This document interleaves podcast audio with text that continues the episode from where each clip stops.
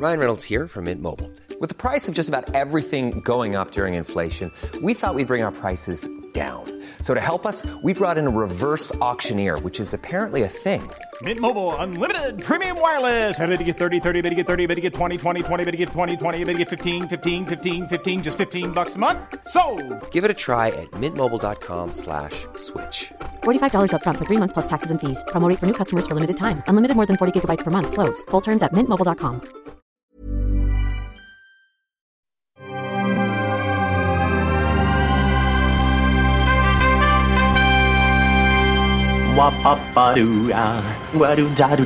Steven, arrête s'il te plaît, j'ai jamais pu encadrer Michel Legrand.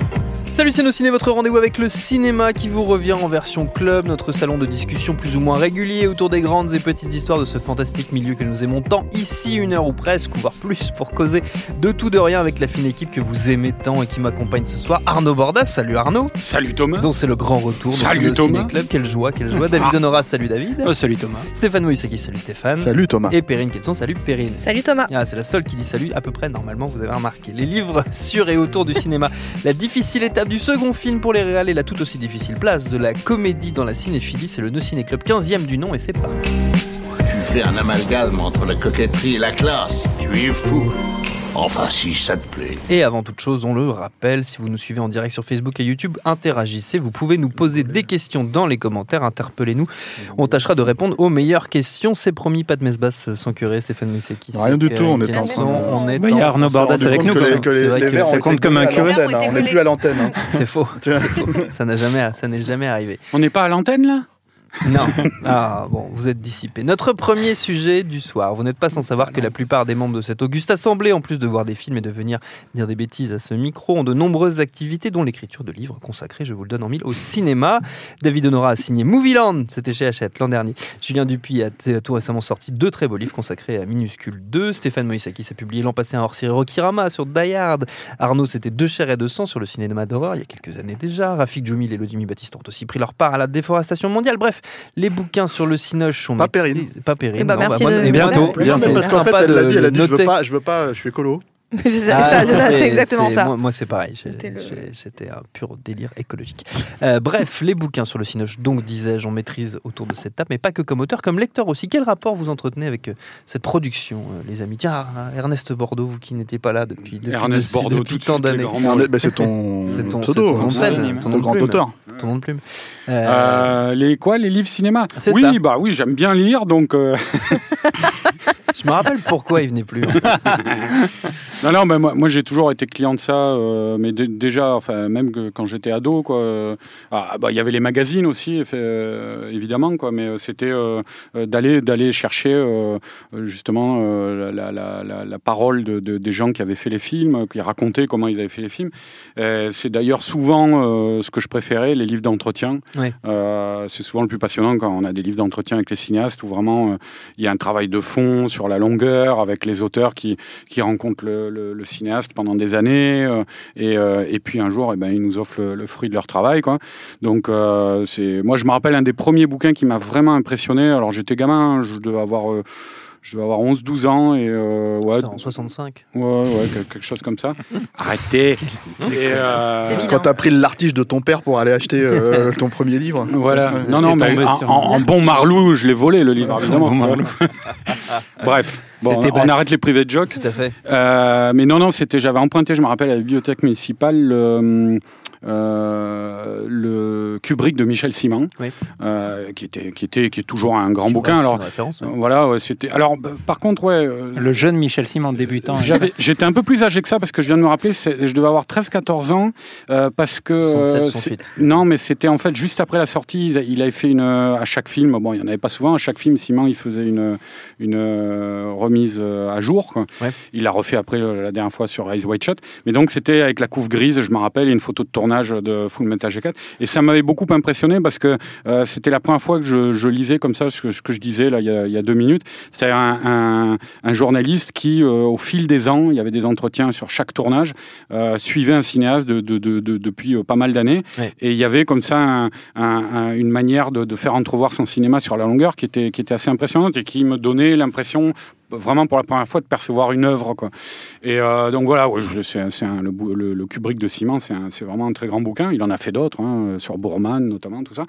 Euh, mais, euh, mais voilà, ouais, non, j'ai toujours été un gros consommateur de ça. Je sais pas, après, à travers les années, on en avait parlé, je crois, au tout début de Ciné Club, mais c'était le même auteur, le même éditeur, d'ailleurs, qu'Almanevi, qui fait plus quasiment de livres de cinéma. Mais le De Palma de, Oui. de Vachaud et Blumenfeld, qui était très bien aussi. C'était pareil, des, des entretiens avec. euh, Qui d'ailleurs a été réédité. Qui a avec, été ré- alors, ré- par contre, il y a des DVD avec. Ouais, mais- des DVD, c'est sorti à la Fnac. Alors le, le- le bouquin est très beau, hein. Euh, c'est Carlotta qui a sorti ça. Mm, mm. Mais ça a été effectivement le seul moyen qu'ils ont eu, c'était de le faire via un éditeur euh, Ouais. vidéo. Euh, parce que sinon, euh, effectivement, Calmanevi, leur éditeur euh, historique, ne, ne- ne voulait plus le refaire. Et puis, ils n'arrivaient pas à trouver d'éditeur. Donc, c'est vrai que c'est devenu, un, devenu un vrai problème en France. Quoi. Les anglo-saxons, arrivent encore à le faire. Mais en France, c'est le, le- Enfin, on va en parler de toute manière, Mm. j'imagine. Mais le, le marché du, du livre de cinéma est, est- s'est réduit comme peau de chagrin. Ouais, c'est devenu un marché de niche, clairement. Mais il y a des éditeurs spécialisés qui, du coup, comme je pense à Capricci notamment, qui, qui fait des choses très bien. Tout on avait, fait, on avait alors, parlé dans nos ciné une fois, je crois, Mm. euh, avec toi, Arnaud, du livre euh, sur John Belushi. De, Ouais, oui, qui était une traduction. Bah, c'est-à-dire, Bob euh, Woodward qui avait été traduit. Ouais, Capricci, c'est très bien parce qu'ils nous ont permis d'avoir, bah, par exemple, ce ce bio euh, de, de Bellucci par euh, Woodward. Ils nous ont permis d'avoir euh, le, le livre qui est, qui est magnifique de Sidney Lumet, euh, Oui. euh, Making Movie. euh, c'était faire un film, ils avaient traduit. Euh, euh, Il y a le film ont- de Walter Mash aussi, euh, le, livre, le pardon, livre- le livre de en un clin d'œil, Ouais, ouais, il y, a- en qui est a. vraiment incontournable sur le. Le livre de Roger Corman, euh, le livre de Judd Apatow Oui, aussi. Ted Enfin, Apatow, ouais. Voilà, ouais, même s'il n'était pas édité en entier. Mais euh, bon, après, c'est des- c'est c'est de l'édition un peu au rabais, c'est-à-dire euh, c'est c'est, euh, c'est juste de la traduction, c'est des livres, euh, il n'y a, pratiquement pas d'iconos, tout ça. Mm. Euh, mais bon, ça permet au moins d'avoir les textes, mais c'est vrai que c'est des, c'est des, c'est des livres qui sont faits dans une économie assez réduite et ça se voit. Ouais. Quoi. Voilà. C'est- c'est- ça n'a plus rien à voir avec les, les, les, les beaux livres de cinéma euh, euh, qu'il y avait- qu'il y a pu avoir dans les années 80, 90 euh, et même encore un peu jusqu'au début des années 2000. Quoi. Ou 2018 avec euh, Movieland. Ou- ouais, mais Ouais, bon, qui- qui- qui On n'a pas assez parlé de Movieland. Je trouve qu'on n'a pas assez parlé de Movieland, Movieland. c'est- un livre un livre un peu à part. C'est un livre, c'est le livre des livres. quoi, tu vois, c'est- le livre qui résume tout. Je veux dire, après ça, après ça, on peut même plus faire de bouquin sur le cinéma. C'est quoi. vrai, qu'il Ah faut l'avoir. Voilà. C'est vrai. David? Euh, ouais, non, bah moi, euh, alors moi j'avais noté en fait quelques quelques recos, hein, enfin de, de, Mhm. de trucs que, que j'ai lus et que, que je recommande euh, d'acheter euh, ou de ou d'emprunter à la bibliothèque euh, ou autre. Euh, moi aussi, c'est alors, pour le coup, c'est c'est souvent présenté euh, pour les, les, les jeunes cinéphiles ou un peu tout le monde comme un livre un peu incontournable. Et, et moi, c'est un, un des premiers livres qui a qui a vraiment participé à la, à la construction de ma cinéphilie, c'est les entretiens entre Hitchcock et Truffaut, Oui. euh, qui est un film, un livre. Putain, je, alors souvent je vais, je vais dire film à la place de livre, c'est le hein. lapsus euh, de base quand, quand Moi, on parle moi, de ces moi, deux moi, sujets. je dis hôpital à la place d'aéroport. On va comprendre Ça- pourquoi. Ça arrive. Donc, les, psychiatres sont, les psychiatres sont unanimes sur la question. Atterrissage en hôpital de Nice. voilà. Euh, bah du coup euh, non euh, Hitchcock Truffaut c'est vraiment un film euh, passionnant sur le sur la Livre. déconstruction euh, de un livre. Et alors en plus ça marche ça marche, Non mais. Ça marche sur les deux Non, mais- parce qu'il y a un film que je n'ai pas vu mais euh, et, euh, et je crois que ça peut aussi s'écouter en podcast les Tout à fait. entretiens. Ça, ça, ça a existé Euh, en version audio. ouais. Donc, euh, donc euh, ça, vous pouvez, si, Bah, si vous avez la podcast flemme, la hein, flemme mais- de lire, bah oui, c'était enregistré. Bon, ils, ils savaient pas que nos ciné allaient exister parce que sinon ils auraient été Sinon, ils seraient en émoi sûrement, surtout sûr. Alfred. Euh, donc, euh, donc voilà, donc c'est une conversation entre entre deux cinéastes, un, un, euh, particulièrement confirmé, un qui était euh, plus débutant euh, à l'époque, enfin qui avait quand même plusieurs films à son actif, euh, Truffaut, et qui, euh, euh, en plus, les, les entretiens ont duré sur plusieurs années. Il y a eu plusieurs éditions, plusieurs mises à jour. Et, et en fait, le, le processus d'entretien est assez simple. On suit vraiment l'ensemble de la filmographie d'Hitchcock. Et, et chaque film est, est analysé, décortiqué et discuté. Et donc, Hitchcock explique pas mal Quasiment de choses. plan par plan pour certains, pour certains films. Ouais, et par ailleurs, c'est assez richement illustré. Donc, il y, a des, il y a des grandes planches, des doubles pages euh, sur euh, la scène de la douche de psychose euh, Mm. qui, est, qui est magnifiquement découpée et tout ça. Donc, c'est, euh, pour moi, c'est un, livre qui est euh, hyper intéressant pour commencer à se poser des questions sur la mise en scène et, et revenir à une grammaire très basique des. euh, enfin même presque des débuts du cinéma, puisque Hitchcock a commencé sa carrière dans le muet et puis a, a une carrière qui dure assez longtemps.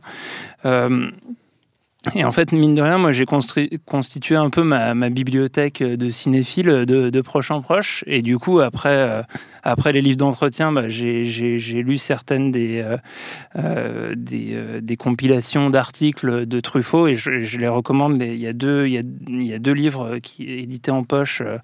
Euh, un qui s'appelle euh, Les films de ma vie et l'autre le, le, plaisir des yeux qui compile pas mal d'articles de Truffaut et donc qui va parler ben, c'est un peu les articles qu'il a publiés à l'époque dans diverses revues de cinéma puis au cahier euh, et qui aborde un petit peu tout euh, de, de, de, son point de vue, plus euh, quelques éléments euh, sur, ses, sur ses réflexions personnelles. on en a parlé, un, un, livre que je trouve assez incontournable, c'est In the Bleak of an Eye de Walter Murch, qui est un, donc un film sur le montage. Walter Murch, c'est un, un, livre. un livre, putain, c'est dur. et c'est, ouais, la prochaine fois, tu sors. Ah bah, attention, alors faut carton jaune. Voilà. Euh, et, donc, euh, ouais, Walter Marsh, c'est un, un des, euh, notamment était le, le, le monteur de, de, Coppola, et ce qui est, alors, ce qui est hyper intéressant, donc c'est un essai sur le montage, sur, sur la, sa, sa, philosophie du, du, montage, et on apprend des trucs intéressants. Alors là, l'édition qui a été traduite par Capricci et qui existe aussi ben, en, en, anglais à la base, c'est déjà une édition revue parce qu'en fait, il a il a enrichi son essai euh, avec des éléments sur le, le montage euh, à l'ère du numérique. Oui. Et Walter Murch, c'est euh, le premier à avoir, euh, à avoir eu l'Oscar pour un film euh, monté en avec une table de montage numérique. Et en fait, depuis qu'il a eu l'Oscar pour à l'époque le patient anglais, tous les Oscars du, du meilleur montage sont, euh, enfin, étaient, étaient, montés en numérique, ce qui est un tournant dans, dans l'histoire du cinéma. Ce qui est intéressant, c'est qu'il raconte euh, dans le livre pourquoi euh, le, le, patient anglais a été monté en numérique. Et en fait, c'est pour des raisons très pragmatiques. C'est que son fils, à l'époque, avait eu une, une, tumeur cérébrale et qu'il avait besoin, en fait, d'être, d'être, je crois, en Californie, en fait, auprès de son fils et qu'il avait demandé de pouvoir mettre en place sa table de montage chez lui et, euh, et, de récupérer les rushs qui venaient des différents lieux de tournage du, film de Minghella. Et, euh, et, en fait, du coup, un truc bah, qui est une histoire de, sa vie personnelle et, euh, quelque part un tournant dans, dans l'histoire du cinéma. Il y a plein d'éléments sur quelles sont les priorités quand on choisit un point de montage et que au-delà de des, notions de, de, de, de, vraisemblance, de raccord, etc. Ce qui prime, d'après lui, c'est l'émotion. Tous ces, tous ces aspects sont hyper intéressants et à mettre en perspective. Euh, voilà, et je trouve que c'est une lecture, une lecture qui est, qui est hyper intéressante. Euh, il y a aussi un, un, bouquin qui est beaucoup plus récent et que j'ai trouvé euh, hyper intéressant parce que moi c'est pas pas une époque que j'ai connue c'est le recueil euh, fait par Starfix. Euh, il s'appelle le cinéma Star, Starfix Souvenir du futur qui qui compile pas mal d'articles de l'époque et qui, euh, bah, moi qui n'ai pas du tout euh, euh, été suffisamment, suffisamment vieux pour, pour, pour découvrir les articles à cette époque, bah, je trouve ça hyper intéressant. Et mi, surtout... du Minu Fantastique qui a fait ça aussi. Ouais. Et, ouais. Ils ont sorti des magnifiques anthologies. Il y a plusieurs ouais, qui, qui sont sortis assez récemment. Bah, le dernier, en fait, le 3 est... était en, en, novembre dernier, je crois. Mmh, mmh. On est bah, finalement pile dans le revival, en tout cas de cette époque où la, où la génération qui a, qui, a, bah, qui a, fait ces magazines euh, importants, je pense, dans la cinéphilie en France, euh, bah, ont l'occasion de, de, les rééditer. Et puis, euh, bah, comme, euh, comme Arnaud, je, je, recommande aussi beaucoup les, les, les livres qui qui racontent le cinéma par ceux qui les ont faits. Et euh, là-dedans, il y a pas mal d'autobiographies qui sont intéressantes. Euh, J'ai lu récemment, elle est disponible en poche, l'autobiographie de William Friedkin, qui s'appelle oui. euh, Friedkin Connection. Oh, c'est très bien ça. Et c'est passionnant ouais. parce que... C'est Cherche Midi, je crois, qui a sorti ça. Ouais, à l'origine. Et ouais. en, en, poche, c'est chez Point. Mmh. Et euh, bah, c'est hyper intéressant parce qu'il raconte vraiment toute sa carrière, euh, de, dès ses débuts, euh, les, les, difficultés qu'il a eues. Alors, sans se ménager. Quoi. Sans se ménager. Oui. Alors après, c'est. se présente pas toujours sous un jour. C'est tellement. Euh, on croule tellement sous les anecdotes que parfois on se dit hm, peut-être que bon, oui, il, qu il, arrange il, il enjolive un peu, mais, mais c'est Enfin, vraiment, c'est un page turner. C'est c'est hyper. euh, Notamment cette scène aux Oscars où il va voir Hitchcock. euh, Ouais. il va provoquer Hitchcock. Non, mais rien que les Oscars, il raconte les Oscars, ses Oscars euh, sur une dizaine de pages. Il lui arrive des trucs de fou. Il, se, Ouais. il se fait amener par des mecs qui trouvent à une station-service. Enfin, c'est tout est hyper. Après, il euh, parle vraiment marrant. que de sa carrière. hein. Et il alors, parle très peu de lui-même, euh, de sa vie privée. tu vois. Ouais, il parle pas, ouais, et je pense qu'il y a des aspects de sa vie privée qui ont dû euh, vraiment être importants en fait dans, dans, dans sa carrière et qui sont un peu éludés, mais euh, voilà tout ce qu'il raconte bah, sur le- les détails du tournage de, de French Connection, la manière dont il monte Mm. euh, différentes séquences, le, le fait même qu'il qui se dit que bah, ce qu'il a fait là, euh, jamais de sa vie, il serait prêt à le refaire tellement c'était dangereux. C'est un Euh, peu ce que se sont dit les réalisateurs de Captain Marvel d'ailleurs. oui, qui, qui ont dit, qui ont osé dire qu'ils s'étaient inspirés. euh, French Connection, pour leur poursuite en métro aérien toute pourrie. là. Donc euh, voilà tout ce qui tout ce raconte sur la sur la préparation du tournage de l'exorciste, De sur, Sorcerer sur aussi le fiasco de Sorcerer. Ouais, bien sûr. Même Euh, la voilà. préparation très compliquée de Sorcerer Ouais. aussi. Et après, euh, casting. et après, c'est un livre un petit peu déprimant parce que, euh, en fait, il raconte tout ça. Il, il passe pas mal de temps justement sur euh, sur ces films euh, importants. Et en fait, tu, au, au bout d'un moment, donc t'es es complètement pris par le truc. C'est hyper intéressant. Tu te dis, euh, bah, ce, ce mec, ça a été un, un monstre dans, dans le cinéma américain. Et puis en fait, tu tournes une dizaine de pages et euh, et le mec, il est vieux, il a fait une, crise cardiaque et il se dit, au fait, en fait, qu'est-ce que j'ai fait de ma vie et tout. En fait, tu te dis même même pour un gars qui a été vraiment au sommet du cinéma mondial. Euh, bah pff, derrière euh, au bout d'un moment euh, bah, il y a une fin quoi et euh, c'est Bon, après, ça dépend du tempérament de la personne aussi. hein. ouais mais mais mais il y a un truc un peu ouais il y a Il y a une un sorte truc de spleen très un peu communicatif fin, euh, qui est qui est voilà et, et enfin bah, sur les sur les biographies c'est euh, alors ça c'est euh, Juliette Reiser de Trois couleurs qui m'a qui m'avait recommandé cette collection c'est c'est une collection chez euh, Ramsey Poche Cinéma et ils ont édité pas mal, euh, donc en poche aussi, euh, pas mal d'autobiographies. En a notamment euh, une de Frank Capra, une de Raoul Walsh. Il y a aussi le, bouquin qui compile des. mémos de Davido Selznick et qui raconte euh, alors c'est différents formats mais euh, bah, tout, euh, tout ce que a été euh, le cinéma à un peu cette époque de l'âge Oui. d'or d'Hollywood et euh, il y a aussi une, une, une autobiographie de Jean Terney qui s'appelle Mademoiselle, vous devriez faire du cinéma, qui est, qui est hyper, hyper intéressante. Donc, euh, Ah bah, les biographies, les donc autobiographies d'acteurs, il y en a, il y en a beaucoup de très bien. Ça quoi, vaut hein, le détour. ouais. Steph? Bah, euh, en fait, peut-être ce qu'il faut. Bon, ça, ça paraît évident, en fait, mais ce qu'il faut préciser, en tout cas pour nous, euh, quand on a commencé à découvrir la littérature comme ça de, de- pour, sur le cinéma, en fait, c'est qu'on n'avait pas donc Internet, on n'avait Oui. pas les DVD même euh, avec, euh, avec les making-of. Et c'est en ça, en fait. à Noël. Voilà, c'est ça, tu vois. euh, exactement. On avait, on avait éventuellement un Ah, jouet. Ah, C'était une autre époque. euh, qui est à peine articulé quoi. Et, euh, et du coup, c'était intéressant en fait effectivement d'apprendre le cinéma à travers ça parce que à moins en fait euh, et encore moi j'habite à Paris donc j'avais de la chance en fait mais à moins de pouvoir voir euh, beaucoup de films en fait. euh, C'est toi le bobo parisien dont on parle sans cesse dans les commentaires. Exactement, celui-là même quoi. Le prototype du bobo parisien. Bah, en fait, c'était intéressant de, de- de- d'avoir en fait des, des- des ouvrages. Alors ils ont, ils les ont tous cités, hein, quasiment les grands, euh, les grands trucs, euh, et surtout à, à plus forte raison parce que effectivement, dans les années 80, euh, finalement, on a, on parle de Starfix par exemple où ils faisaient ça, mais le reste de la presse, c'était assez pauvre en fait. À part, euh, je veux dire, les critiques dans les cahiers du cinéma, c'était quand même extrêmement, euh, comment dire, euh, spécifique la façon dont ils abordaient les films, et, y compris dans leurs interviews, dans les entretiens. Positif, bon, c'était un peu déjà un peu plus spécifique aussi, mais, mais et le truc c'est que du coup c'était vachement, enfin avoir quelque chose de vraiment concret euh, dans la fabrication, c'était ça qui était intéressant. Et du coup, bah, moi je, sais qu'en tout cas, là, là, j'extrapole un peu, mais je bouffais un peu de tout parce que je voulais vraiment avoir euh, des anecdotes. Je me rappelle que j'allais lire les, les novélisations des films que j'aimais bien. Juste parce qu'en fait, les types, à l'époque, on ne publiait pas les scénarios, les types se basaient sur les scénarios et quand Mm. les films étaient changés, bah, tu avais les scènes alternatives en fait euh, telles qu'elles étaient écrites dans, Ouais. dans la novélisation, ce genre de choses. Et du coup, tu savais qu'ils avaient changé telle scène, ils avaient euh, réécrit telle scène, retourné cette scène, etc. etc. Et, euh, et voilà. Et après, moi, bah, ma cinéphile, du coup, elle s'est un peu faite plus euh, derrière euh, sur euh, ce qu'il y avait sur les laserdiscs, euh, ce qu'il y avait sur les DVD. Et du coup, quand j'ai quand j'ai lisais des bouquins en fait derrière, là, je lisais plus des bouquins anecdotes. Euh, J'aimais bien euh, savoir comment euh, finalement en fait les, les, ça s'était passé sur tel tournage ou tel tournage. Et du coup, en fait, t'as- bah, tu tombes un peu plus sur des trucs un peu plus crapoteux parce que finalement, tu, tu as un peu un envers d'Hollywood en fait qui qui euh, qui s'offre à toi en fait.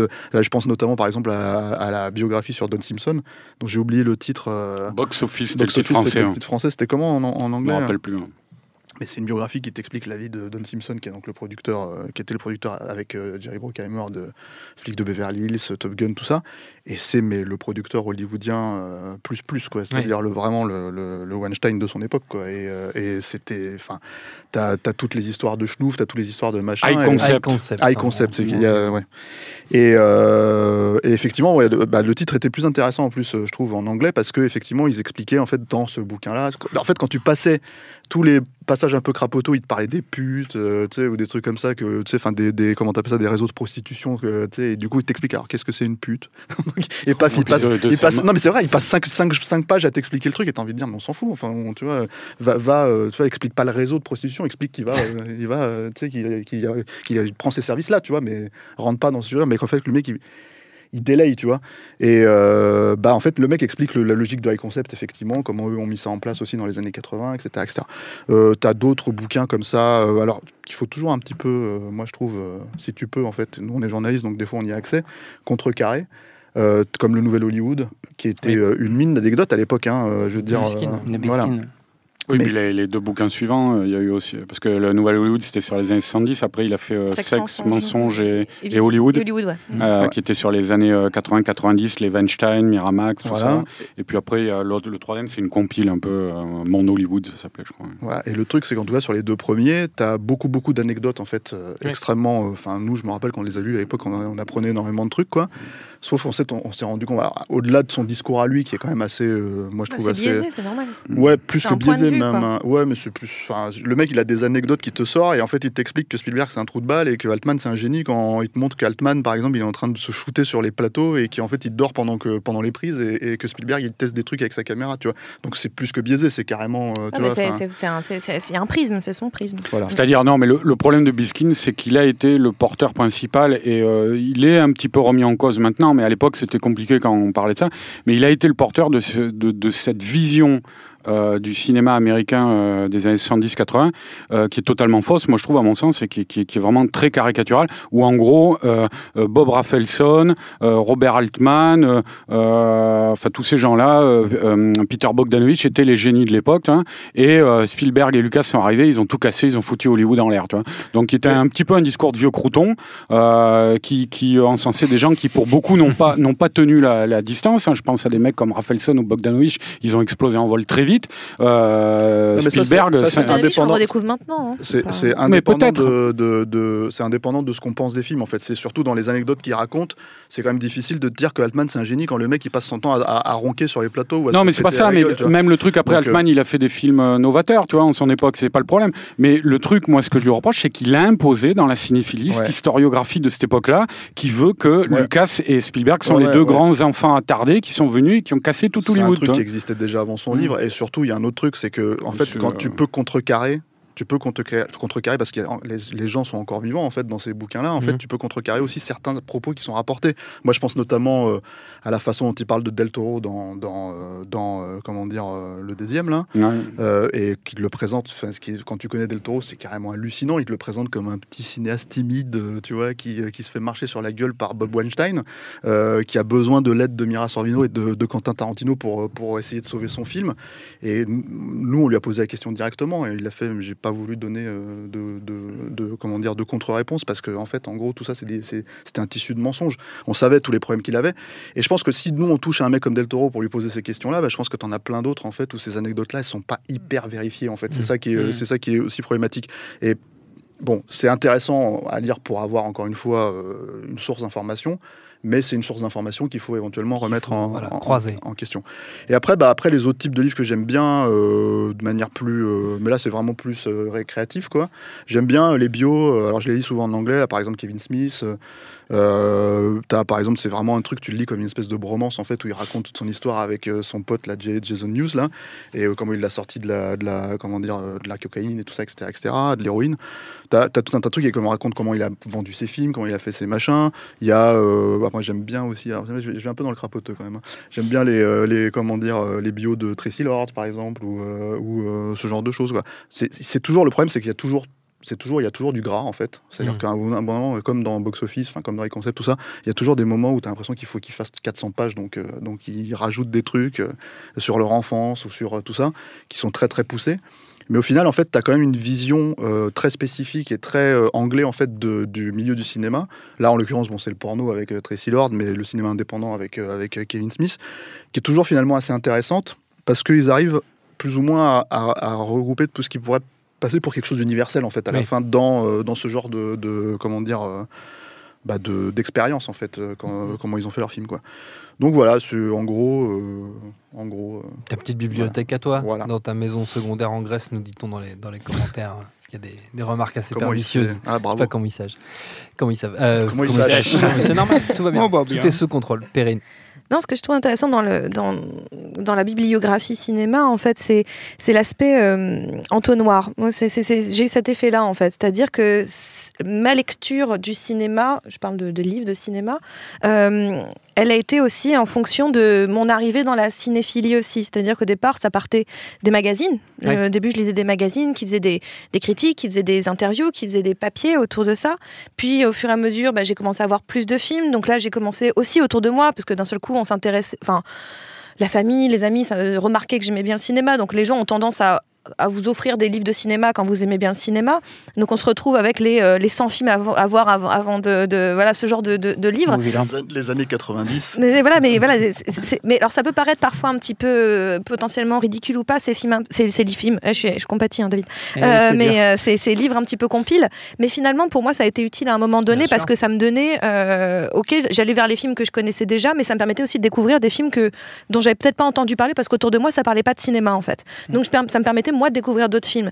Et après, au fur et à mesure, en découvrant ces films-là, en découvrant mes propres goûts, ma propre cinéphilie, c'est là qu'on on va vers justement les livres que vous avez nommés, différents livres en fait, c'est-à-dire on va s'intéresser à, un- cinéaste, on va s'intéresser à un acteur, on va s'intéresser à un, journaliste ou un, un historien du cinéma ou un critique de cinéma qui va vous parler euh, d'une période en, en particulier.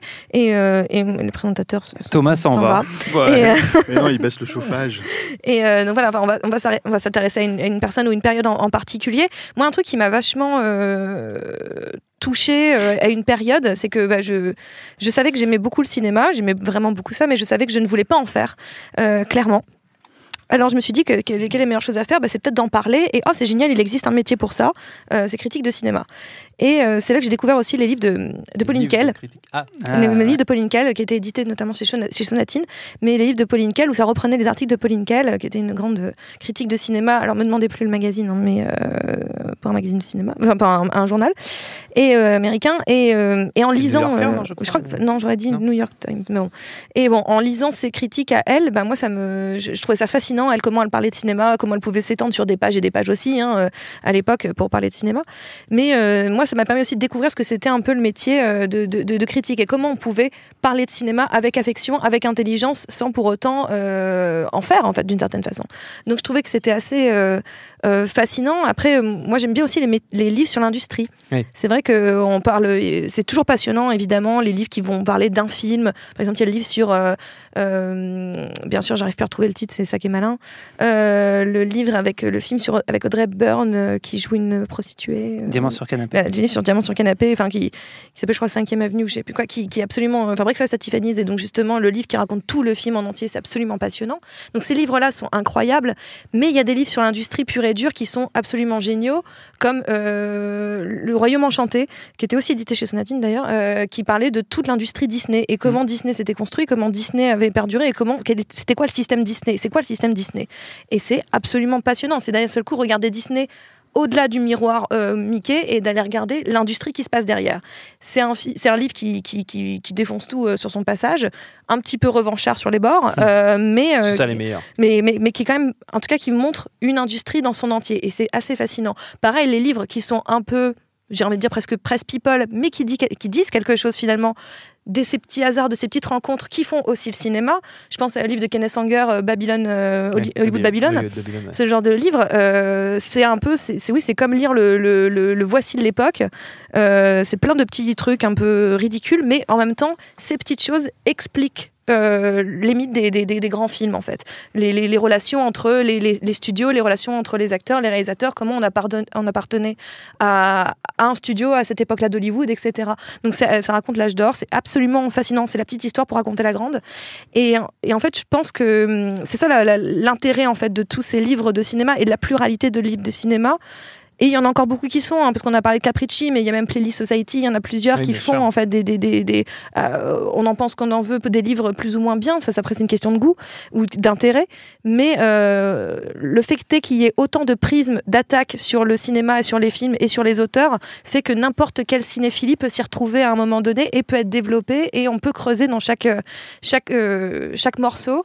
Et je trouve que c'est un parfait euh, moyen de compléter euh, ce qu'on voit à l'écran, ce qu'on peut ressentir à l'écran, et d'un seul coup de, se faire sa propre histoire et de, de s'im- s'improviser finalement un petit peu historien. On nous demande ce qu'on pense de la collection Le Petit Livre de l'Armoire. J'avoue que je ne. Oui, je ne c'est- connais pas, Chez mais- Sparte Orange, c'est sorti Ouais. il y a déjà pas mal d'années. hein, euh, Mhm. Ça n'existe plus. d'ailleurs. C'était un. Euh, Rafik avait travaillé un peu pour eux. Je crois qu'il avait fait des traductions euh, pour Ah, le- c'est celui sur Burton, là Ouais, celui sur Barton. Et à la base, c'était un, un journaliste, euh, je crois, c'était Jean-Marc Bouineau, il me semble, qui avait créé cette émission d'édition et avec le petit livre de Stanley Kubrick. Et l'édition s'appelait Sparte Orange, Spartacus et Orange Mécanique, voilà. Donc c'était un gros fan de Kubrick. Et puis après, il en a fait plusieurs. Euh, Il a fait euh, Terry Gilliam, je me rappelle, il était pas mal son bouquin sur Terry Gilliam et euh, sur Tim Burton, effectivement, tout ça. Mais bon, ça, c'était, je crois que c'était à la c'était deuxième partie des années 90, quoi. Et, Ouais. euh, ça a duré, ça a dû fermer euh, vers le milieu des années 2000, là, cette maison d'édition. hein. Ça n'a pas duré 107 ans. Non, moi je pensais, il y avait, euh, euh, il y a un éditeur dont on n'a pas parlé aussi, c'est Actes Sud, qui a sorti des très Mhm. très bons bouquins de cinéma, notamment les, les biographies, alors de Howard Hawks par Todd McCarthy ou John Ford par Joseph McBride. C'est des, des, des putains de bouquins vraiment qui retracent toute leur carrière avec une, une foule d'anecdotes et des, puis bon, c'est des pavés, quoi, hein, vraiment. hein, Actes. Sud qui édite en partenariat avec, euh, Avec l'Institut Lumière. Ouais. Et euh, moi, si- bon, alors évidemment, ça c'est deux monuments, hein, Hawks et Ford. Mais s'il y en a un que je pourrais engager euh, nos auditeurs à lire, qui est formidable, qui a été qui, qui a été édité il y a déjà maintenant quand même euh, 20 ans, hein, quasiment, je crois. C'est Fragment, qui est l'autobiographie Mm. de André de Toth, grand cinéaste, pas forcément super reconnu, mais qui a signé des, des, des films immenses comme le, le western La chevauchée des bannis, le film de gangster Chasse aux gangs avec Bronson.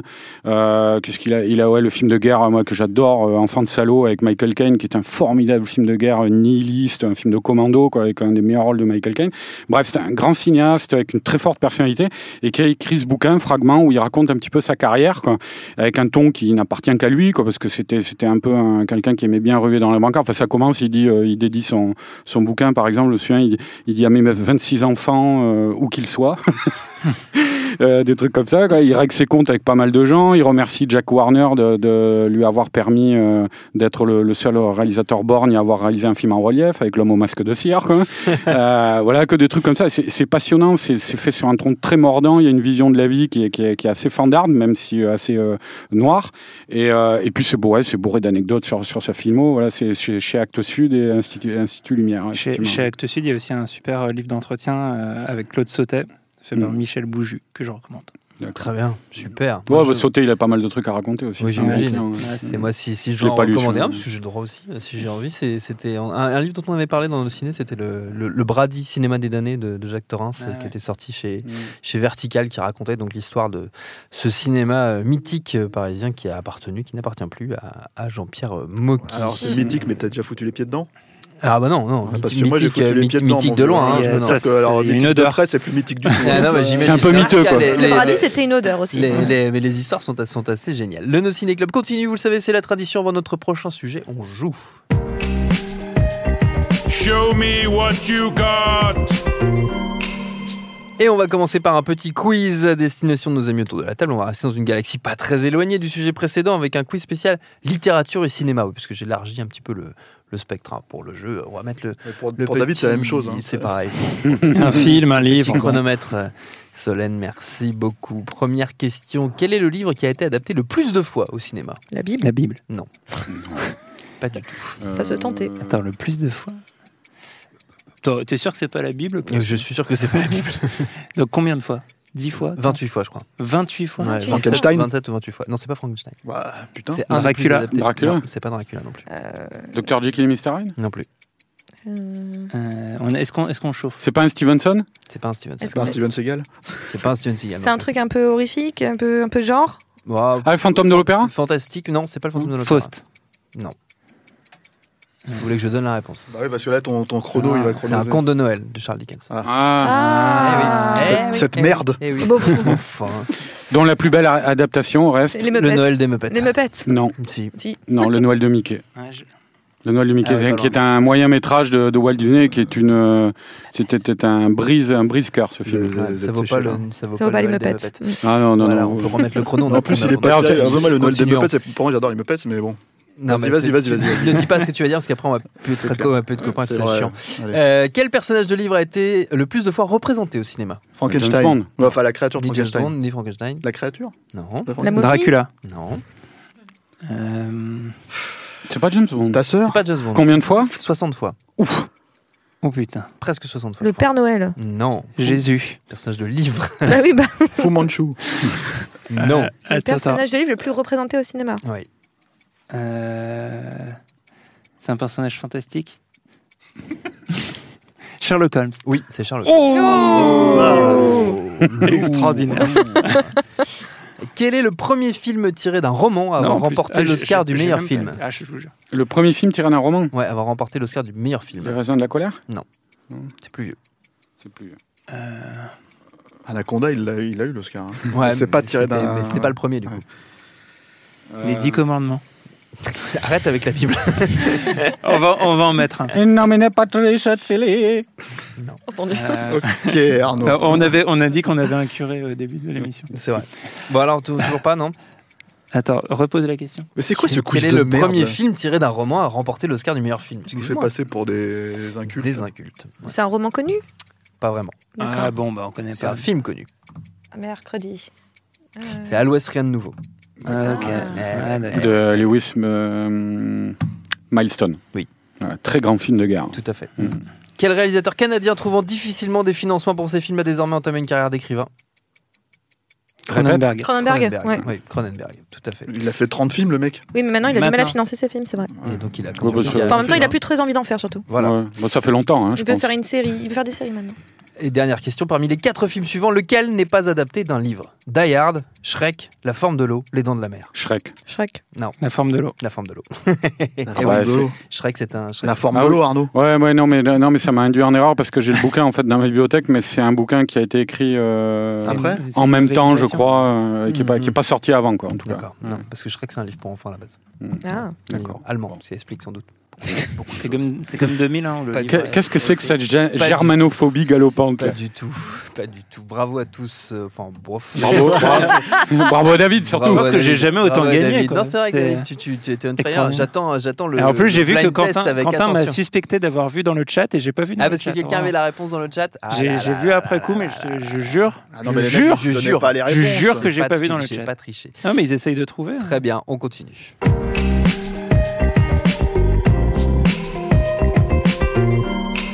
Dans notre modeste mais déjà longue entreprise de critique et d'analyse du cinéma d'aujourd'hui, nous avons eu le temps de voir certains réalisateurs émerger puis revenir. Pour être clair, nous avons pu constater l'évolution, en bien ou en mal, entre un premier film, qui est un événement en soi souvent, et un second long métrage, étape ô combien difficile. La preuve cette semaine, puisque Jordan Peele, dont on avait suivi les débuts derrière la caméra avec Get Out, revient avec Us, son second film.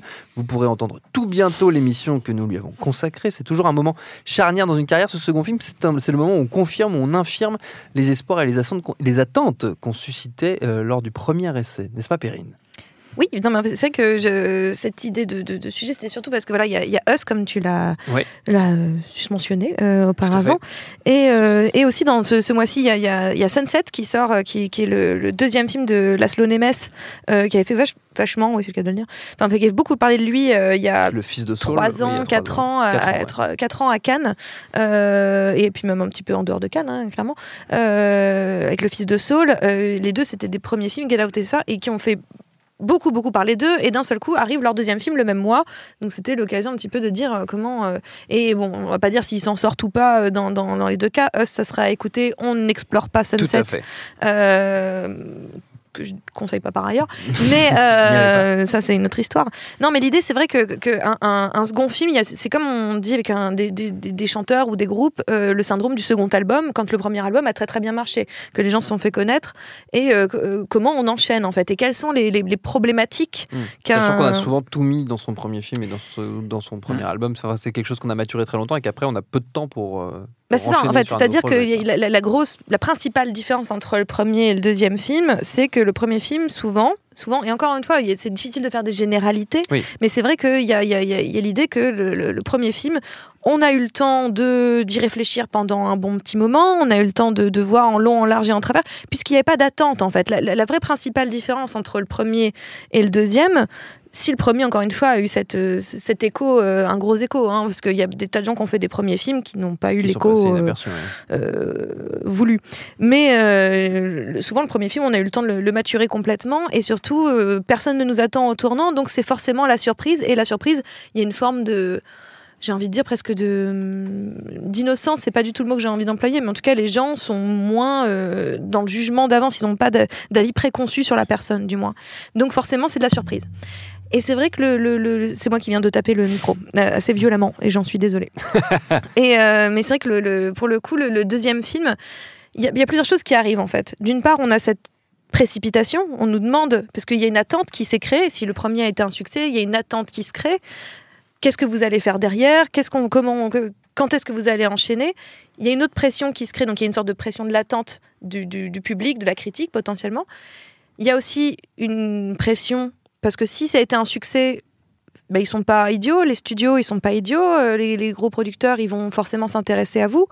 Et donc il y a aussi une pression de la part de ces gens-là potentiellement qui vont attendre bah, le- de réitérer le succès Oui, potentiellement. Voire de le, de surpasser. voire de le surpasser, c'est-à-dire qu'il y, a- il y a une- il y a une pression par rapport à ça. Il y a aussi, bah, d'un seul coup, là où on était tout seul dans son processus, d'un seul coup, d'autres personnes viennent se mêler au processus. C'est un petit peu plus, euh, ça devient, ça complexifie les choses. Et euh, il y a aussi euh, l'idée, tout simplement, de, de- on a fait un style, un premier film, on a fait un, un premier film dans un certain style. On attend potentiellement que la personne nous refasse la même chose, nous Oui. resserve la même, la même soupe, j'ai envie de dire d'une certaine façon. On, on cherche pas l'originalité toujours chez, chez l'autre en fait. Donc c'est vrai que c'est pas toujours simple de, de, de, faire un deuxième film, de savoir se renouveler tout en étant dans une continuité. Euh, et c'est vrai que parfois certains réussissent totalement et d'autres au contraire. Donc je- là on a, j'ai mentionné en l'occurrence Jordan Peele et euh, Laszlo Nemes, mais on pourrait penser à quelqu'un comme comme Neil Blomkamp qui avait fait un, en, en 2009, si je dis pas de bêtises, avec District 9, qui avait vraiment fait parler de lui, qui avait fait euh, un, un petit pavé dans la mare. À ce moment-là, euh, on parlait que de son film de, de- d'extraterrestre. Et euh, d'un seul coup, euh, beaucoup plus tard, je sais même plus quand est-ce qu'est sorti Elysium, je sais pas si quelqu'un. 2011, 2011. 2013. Ah bon 2013, ouais. Ouais, j'ai l'air c'est beaucoup plus tard quand même, hein, de Elysium. 4 ans. 4 ans. C'est pas. C'est pas ouf. Ouais, Ouais, mais c'est pas pas, c'est pas beaucoup, ni, C'est un pas, petit peu plus ni- tard. ni trop. C'est un petit peu Voilà. plus tard, mais c'est vrai que d'un seul coup, on n'était pas avec les mêmes moyens. On avait un casting, c'était Matt Damon, et c'était plus euh, euh, Charles Copley, qui à l'époque n'était quand même pas très très euh, Ouais. connu, hein, même si derrière il a, il a essayé de poursuivre cette carrière, mais il n'est pas très clairement connu. un changement de braquet. ouais. C'est d'un genre de braquet. D'un seul coup, on passe à une autre catégorie et c'est plus ou moins bien reçu. On essaie de continuer dans une forme de science-fiction euh, et c'est plus ou moins bien euh, reçu. Donc c'est vrai que la question, c'est quelles sont les difficultés et euh, de, de, de, faire un second film. Qu'est-ce qu'on attend en fait, nous, même nous, en tant que critique, qu'est-ce qu'on attend nous d'un second film en fait? C'est plutôt ça. David? Bah, moi, le, ce- effectivement, ce, ce- ce sujet, en fait, dans le cas particulier où le premier film est un vrai succès, soit d'estime, soit un succès au box-office, qui est un cas qui se présente quand même pas si souvent pour euh, plein de raisons. Euh, C'est en général, c'est difficile d'avoir un, un succès avec son premier film. Euh, moi, j'ai deux exemples euh, de entre guillemets d'accidents industriels euh, qui sont arrivés sur le deuxième film. Euh, le premier, c'est Richard Kelly, euh, qui, qui, Oui. avec Donnie Darko, euh, avait euh, ben, suscité beaucoup, beaucoup d'engouement euh, sur, euh, sur lui et euh, on attendait euh, énormément de sa carrière. Et en fait, Southland Tales, qui a été son deuxième film, a été une sorte de crash, y compris dans la manière dont le film a, été, a été sorti et présenté. Il a, il a été présenté à Cannes à l'époque et, extrêmement mal reçu, ce qui, notamment en France, alors en plus, après, il y a les ingérences de la, de la production et tout ça, mais qui ont fait que le film a été remonté ressorti beaucoup plus tardivement. En France, il est jamais sorti en salle, il est sorti en, en direct ou DVD. Et euh, en fait, euh, Richard Kelly, alors après, il a eu une chance de plus euh, de faire un troisième film avec The Box qui a aussi été un, un four et en gros il s'en est jamais remis quoi. Il, Mm. il- il fera plus jamais de film probablement malheureusement. Et, euh, et un autre un autre exemple c'est euh, Josh Trank euh, qui avait eu un gros succès d'estime avec Chronicle et alors là qui s'est mais complètement planté euh, y compris dans la manière de bosser sur Oui. les quêtes fantastiques Dans le, même ne serait-ce que dans le choix de carrière. dans le choix de carrière, dans tout. euh, et on est vraiment dans le cas de, du, du petit film indépendant qui a un succès, qui va intéresser les studios. Et en plus, j'ai l'impression que c'est une pratique de plus en plus courante Oui. d'aller chercher des, des cinéastes in- indés qui ont, un seul film dans les pattes Oui. et de leur confier directement une grosse machine euh, dans Enfin, de leur laquelle- confier. en fait, voilà, en plus, c'est ça aussi ça la difficulté, c'est-à-dire qu'on leur confie sur leur confier, c'est-à-dire Oui. qu'on va, on va, on va leur dire que c'est euh, que c'est à eux de, de- de gérer le truc et, euh, et derrière, bah, ça, ça suit pas forcément. Euh, Surtout, on leur demande de, de- de gérer des films qui multiplient les budgets par, euh, par 100, par Ouais. 200. Et Enfin, c'est plus alors, possible. Et alors, à l'inverse, par 200 à l'inverse, aussi. récemment, il y a eu un cas qui, euh, après, ben, on, on a déjà parlé de ces films euh, dans, dans nos cinés, euh, donc d'un point de vue euh, esthétique et de qualité, c'est c'est à, à débattre. Mais euh, du point de vue euh, du, succès commercial, ça a été une réussite. C'est Ryan Coogler euh, qui fait un premier film avec Fruitvale Station qui a un succès d'estime, puis il est récupéré par les studios et il fait Creed, puis Black Panther, qui sont des, très gros succès commerciaux. Donc il y a- des, réussites possibles comme ça. Après, moi, sur la notion du, deuxième film, je me dis souvent qu'en fait, euh, c'est c'est- par- par- enfin, parfois ça n'arrive pas forcément vraiment sur le deuxième film. C'est-à-dire que c'est- ça- c'est- à mon avis, la, la problématique dont on parle là, euh, c'est plus le film qui va suivre le premier succès. Et parfois, c'est pas forcément le, le- c'est pas forcément le premier, Oui, le premier se film. remettre du succès. Je pense avec, euh, dans le cas de Shyamalan, par exemple, euh, qu'on peut même considérer aujourd'hui presque comme son deuxième film, alors que c'est, je crois, son quatrième film. Je ne sais plus compter, mais ouais, voilà. Euh, c'est Incassable qui fait après Sixième Sens. Et à l'époque, en tout cas aux yeux du monde qui l'avait découvert avec Sixième Sens, C'était son euh, on, film. on- ouais, pour on- nous, ouais. voilà, on attendait Incassable comme son deuxième film. Euh, dans ce, dans ce genre de situation, euh, bah, il y, a, il y a la pression de, des- attentes. Quand le, quand le film a été un très gros succès, euh, aussi pour, son, pour ce qu'il est, euh, ben, comme tu disais, Perrine, il y a euh, le, le- le risque qu'on s'attende à ce qu'il fasse la même chose. Et puis après, moi, je pense à, à d'autres cinéastes. On parlait de, je parlais de la bio de, Friedkin tout à l'heure. Alors, J'ai juste deux secondes sur Ouais. Shyamalan, mais en plus le problème, enfin le problème qu'a rencontré Shyamalan à travers Incassable après Sixième Sens, c'est que non seulement, enfin, Sixième Sens avait été un, Mm. un, un- succès public, puis surtout un public très très large. C'est ça qui était assez étonnant pour un film un peu un peu un peu de genre quand même, euh, Ouais. euh, et très très large. Mais en plus il y a le, ré- le réemploi. Du, du même acteur, donc il y avait vraiment une, cette double attente de se dire euh, non seulement je voudrais quelque chose un peu du même style, qui me fasse un peu peur mais pas trop quand même, mais qui m'émeuve, et en même temps euh, le, le même acteur qui va me refaire la même chose. Et c'est pas du Mm. tout ce que ce que- ce qu'on obtient. Oui, et puis en plus, euh, enfin, sans, on va pas rentrer trop dans les détails de la carrière de Shyamalan, mais il y a aussi le fait qu'il y a une, il y a une forme de twist à la fin d'Incassable qui est, euh, si on veut le comparer au, au twist de Sixième Sens, est beaucoup plus faible. Donc en fait, si on essaye de, de, de plaquer la grille de lecture de Sixième Sens à Incassable, euh, comme en plus les films sont, sont sortis, euh, en particulier en France, à très peu de temps d'écart, voilà, il y a- il y a- ça peut expliquer en partie la, la- la réception un peu compliquée à l'époque d'Incassable. Tu connais Et, bien Shyamalan, tu devrais Ouais, faire un bah, livre bah, j'ai écrit un livre, mais les livres de cinéma, ça ne se vend pas très bien. et, euh, et, euh, et du coup, euh, non, ce, que, ce que je voulais dire, c'est que, vraiment, je pense la, la notion de, de deuxième film, elle est, elle est beaucoup plus diffuse. Et, et je, et je parlais de la, bio de, de Friedkin tout à l'heure. Ce qui est intéressant, c'est la manière dont il raconte euh, le succès de French Connection, qui qui est pas du tout son premier film, mais qui est son premier succès et qui est un très gros succès. Il se retrouve aux Oscars, etc. Et en fait, il est dans le syndrome du deuxième film euh, en préparant l'exorciste, en préparant le film qui suit le très gros succès. Et, euh, en fait, euh, il a énormément de pression et, et il raconte tous les, tous les détails de ça. Et, euh, En et- même temps, il choisit d'aller là où personne ne l'attend. exactement. Ouais. Et il va prendre le, le contre-pied. Et moi, et du coup, dans, dans ce même genre de, de contexte, j'ai- j'ai j'ai d'au- d'autres exemples. C'est quand euh, Coppola euh, euh, faire conversation secrète après Le Parrain. Qui est, le Parrain, c'est pas son premier film, mais, mais c'est le, le film qui va vraiment le, le révéler. Fincher, c'est Seven, c'est pas son premier film, mais c'est vraiment le film qui va le révéler. Et pareil, il est dans une sorte de contre-pied qui, à mon sens, est un peu foireux avec The Game euh, juste après Seven. Euh, pour James Cameron, euh, bah, il fait Alien 2 après Terminator, Aliens.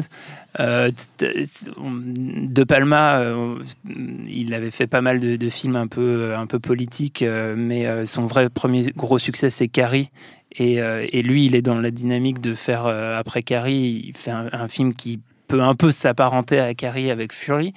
Euh, donc, il, pour le coup, il joue pas vraiment le contre-pied, mais il se retrouve un peu bloqué dans, ce genre de truc. Donc, on, a, euh, on a plein de cas qui sont, je pense, euh, très importants dans dans, dans la réflexion que peuvent avoir les cinéastes, se disent, bon voilà, j'ai fait un énorme succès, ils ont énormément de sollicitations, ils se retrouvent pris un peu entre tous les feux de gens qui veulent absolument que ça, ça remarche, parce qu'en en fait, au cinéma, c'est très rare en fait d'avoir du, d'avoir du succès. Ouais, donc t'as on un coup double. on, on croit qu'on a la poule aux œufs d'or, donc tout le monde dit bah refais, refais la même chose, refais-moi ton truc.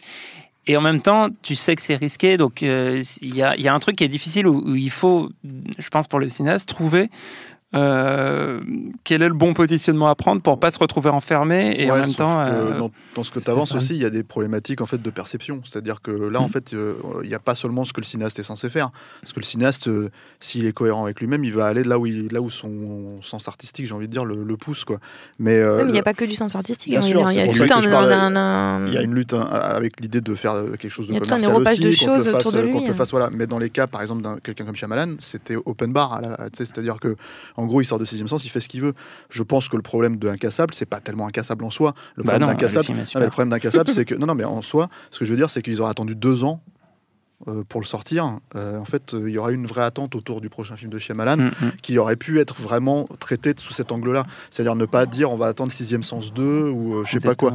Et le souci, en fait, si tu veux, c'est que, c'est que, et on le voit bien qu'aujourd'hui, Incassable, c'est, parmi le, le- celui qui est cité comme l'un des meilleurs films de Shyamalan, y compris par les gens qui étaient, qui ont oublié qu'ils étaient réfractaires à l'époque de la sortie du film, quoi. Donc le, le, le problème, il est pas là. Par exemple, le Richard Kelly, cette problématique-là, c'est que je, moi, j'ai l'impression, et là, c'est vraiment indépendant de ce qu'on pense des films, euh, euh, que la façon dont il a été monté en épingle et la façon dont il a été descendu, c'est relève exactement du même processus. Mm. C'est-à-dire que c'est euh, c'est pas un succès, Denis Darko. hein. C'est même un film qui a fait un petit peu buzzer à l'époque, mais c'était un film qui a fait buzzer dans les festivals, de la même manière qu'il a débuzzé avec, si le terme est correct, avec Southland Tales, tu vois. Non, mais voilà. Et, non, mais c'est une façon de dire qu'en fait, en gros, si tu veux, moi personnellement, j'ai tendance à croire que Richard Kelly, c'est quelqu'un qu'on a monté en épingle sur rien du tout, qui s'est déballonné tout seul, euh, avec, euh, avec le fonctionnement de Cannes et tout ça, etc., etc., parce qu'il a cru lui-même à son, comment dire, euh, à sa bonne étoile, je sais pas, son talent absolu, tu vois. Et voilà, et en fait, bon, bah, il a, il, a, il a explosé en plein vol parce que je pense qu'en fait, il n'avait pas grand-chose à proposer. Et, euh, et le problème, c'est qu'après, il y a l'autre l'autre partie en fait des cinéastes comme Ryan Coogler, par exemple. Bah, là, en fait, indépendamment de Ryan Coogler, par exemple, on, voit, on le voit avec Marvel, en fait, c'est-à-dire Marvel, ils vont chercher plein de gens qui ont fait un premier film ou un truc, etc., etc., qui est tout petit, et ils les mettent en fait dans un cadre dans lequel ils vont leur servir en fait tout, tout ce qu'ils peuvent faire, en fait. C'est-à-dire que euh, bah, Shane Black, par exemple, si tu veux, il a fait un premier film avec Kiss Kiss Bang Bang, il a mis des années à réussir à faire un deuxième film derrière. À l'époque, il y avait euh, euh, comment euh, il devait faire peut-être euh, L'arme fatale 5, il Mm. devait peut-être faire un autre film Après, il avec avait fait beaucoup de films en tant que scénariste avant, ce qui Oui, change mais, un peu. mais en fait, il a dû se réinventer totalement. Mm. Et en fait, le truc, c'est que bah, dans ce cadre spécifique, c'est Robert Downey Jr. qui est venu le repêcher en fait pour faire Iron Man 3. Et là, en fait, on peut parler d'un cinéaste en fait qui signe son deuxième film en tant que réalisateur si tu Mm. veux. donc il était producteur sur euh, Long Kiss Goodnight enfin le, Au revoir à jamais. Il- donc il a une connaissance de comment on fait du cinéma ça c'est sûr. Mais euh, le truc c'est qu'on peut tout autant dire, autant dire ça de De Palma qui arrive à son huitième film euh, quand il fait Carrie quoi je sais pas combien tu vois. C'est en fait il y a des c'est après c'est je pense des questions de positionnement. Par exemple le cas de De Palma là où il est intéressant c'est qu'il a décidé très spécifiquement à un moment donné qu'il en avait marre de faire des films euh, euh, pseudo-documentaires ou pseudo-artistiques tu vois et qu'il a dit je veux faire des films qui marchent. Et en fait il a décidé de se lancer dans le thriller d'aller euh, étudier Hitchcock et en fait de, de vraiment de donner sa version du truc. Et c'est ce qui a donné sur 200 et, et ça c'est une vraie démarche euh, euh, commerciale très spécifiquement Mm. euh, euh, euh, pensée pour à un moment donné se faire connaître et voilà, donc pour la plupart des gens, pour la plupart des gens, le premier film de De Palma, ce qui n'est pas le cas, le premier film de De Palma, c'est Sort de sang. Mm. Et, euh, et y compris, je pense, des fans euh, de qui est De Palma aujourd'hui, de manière générale, quoi.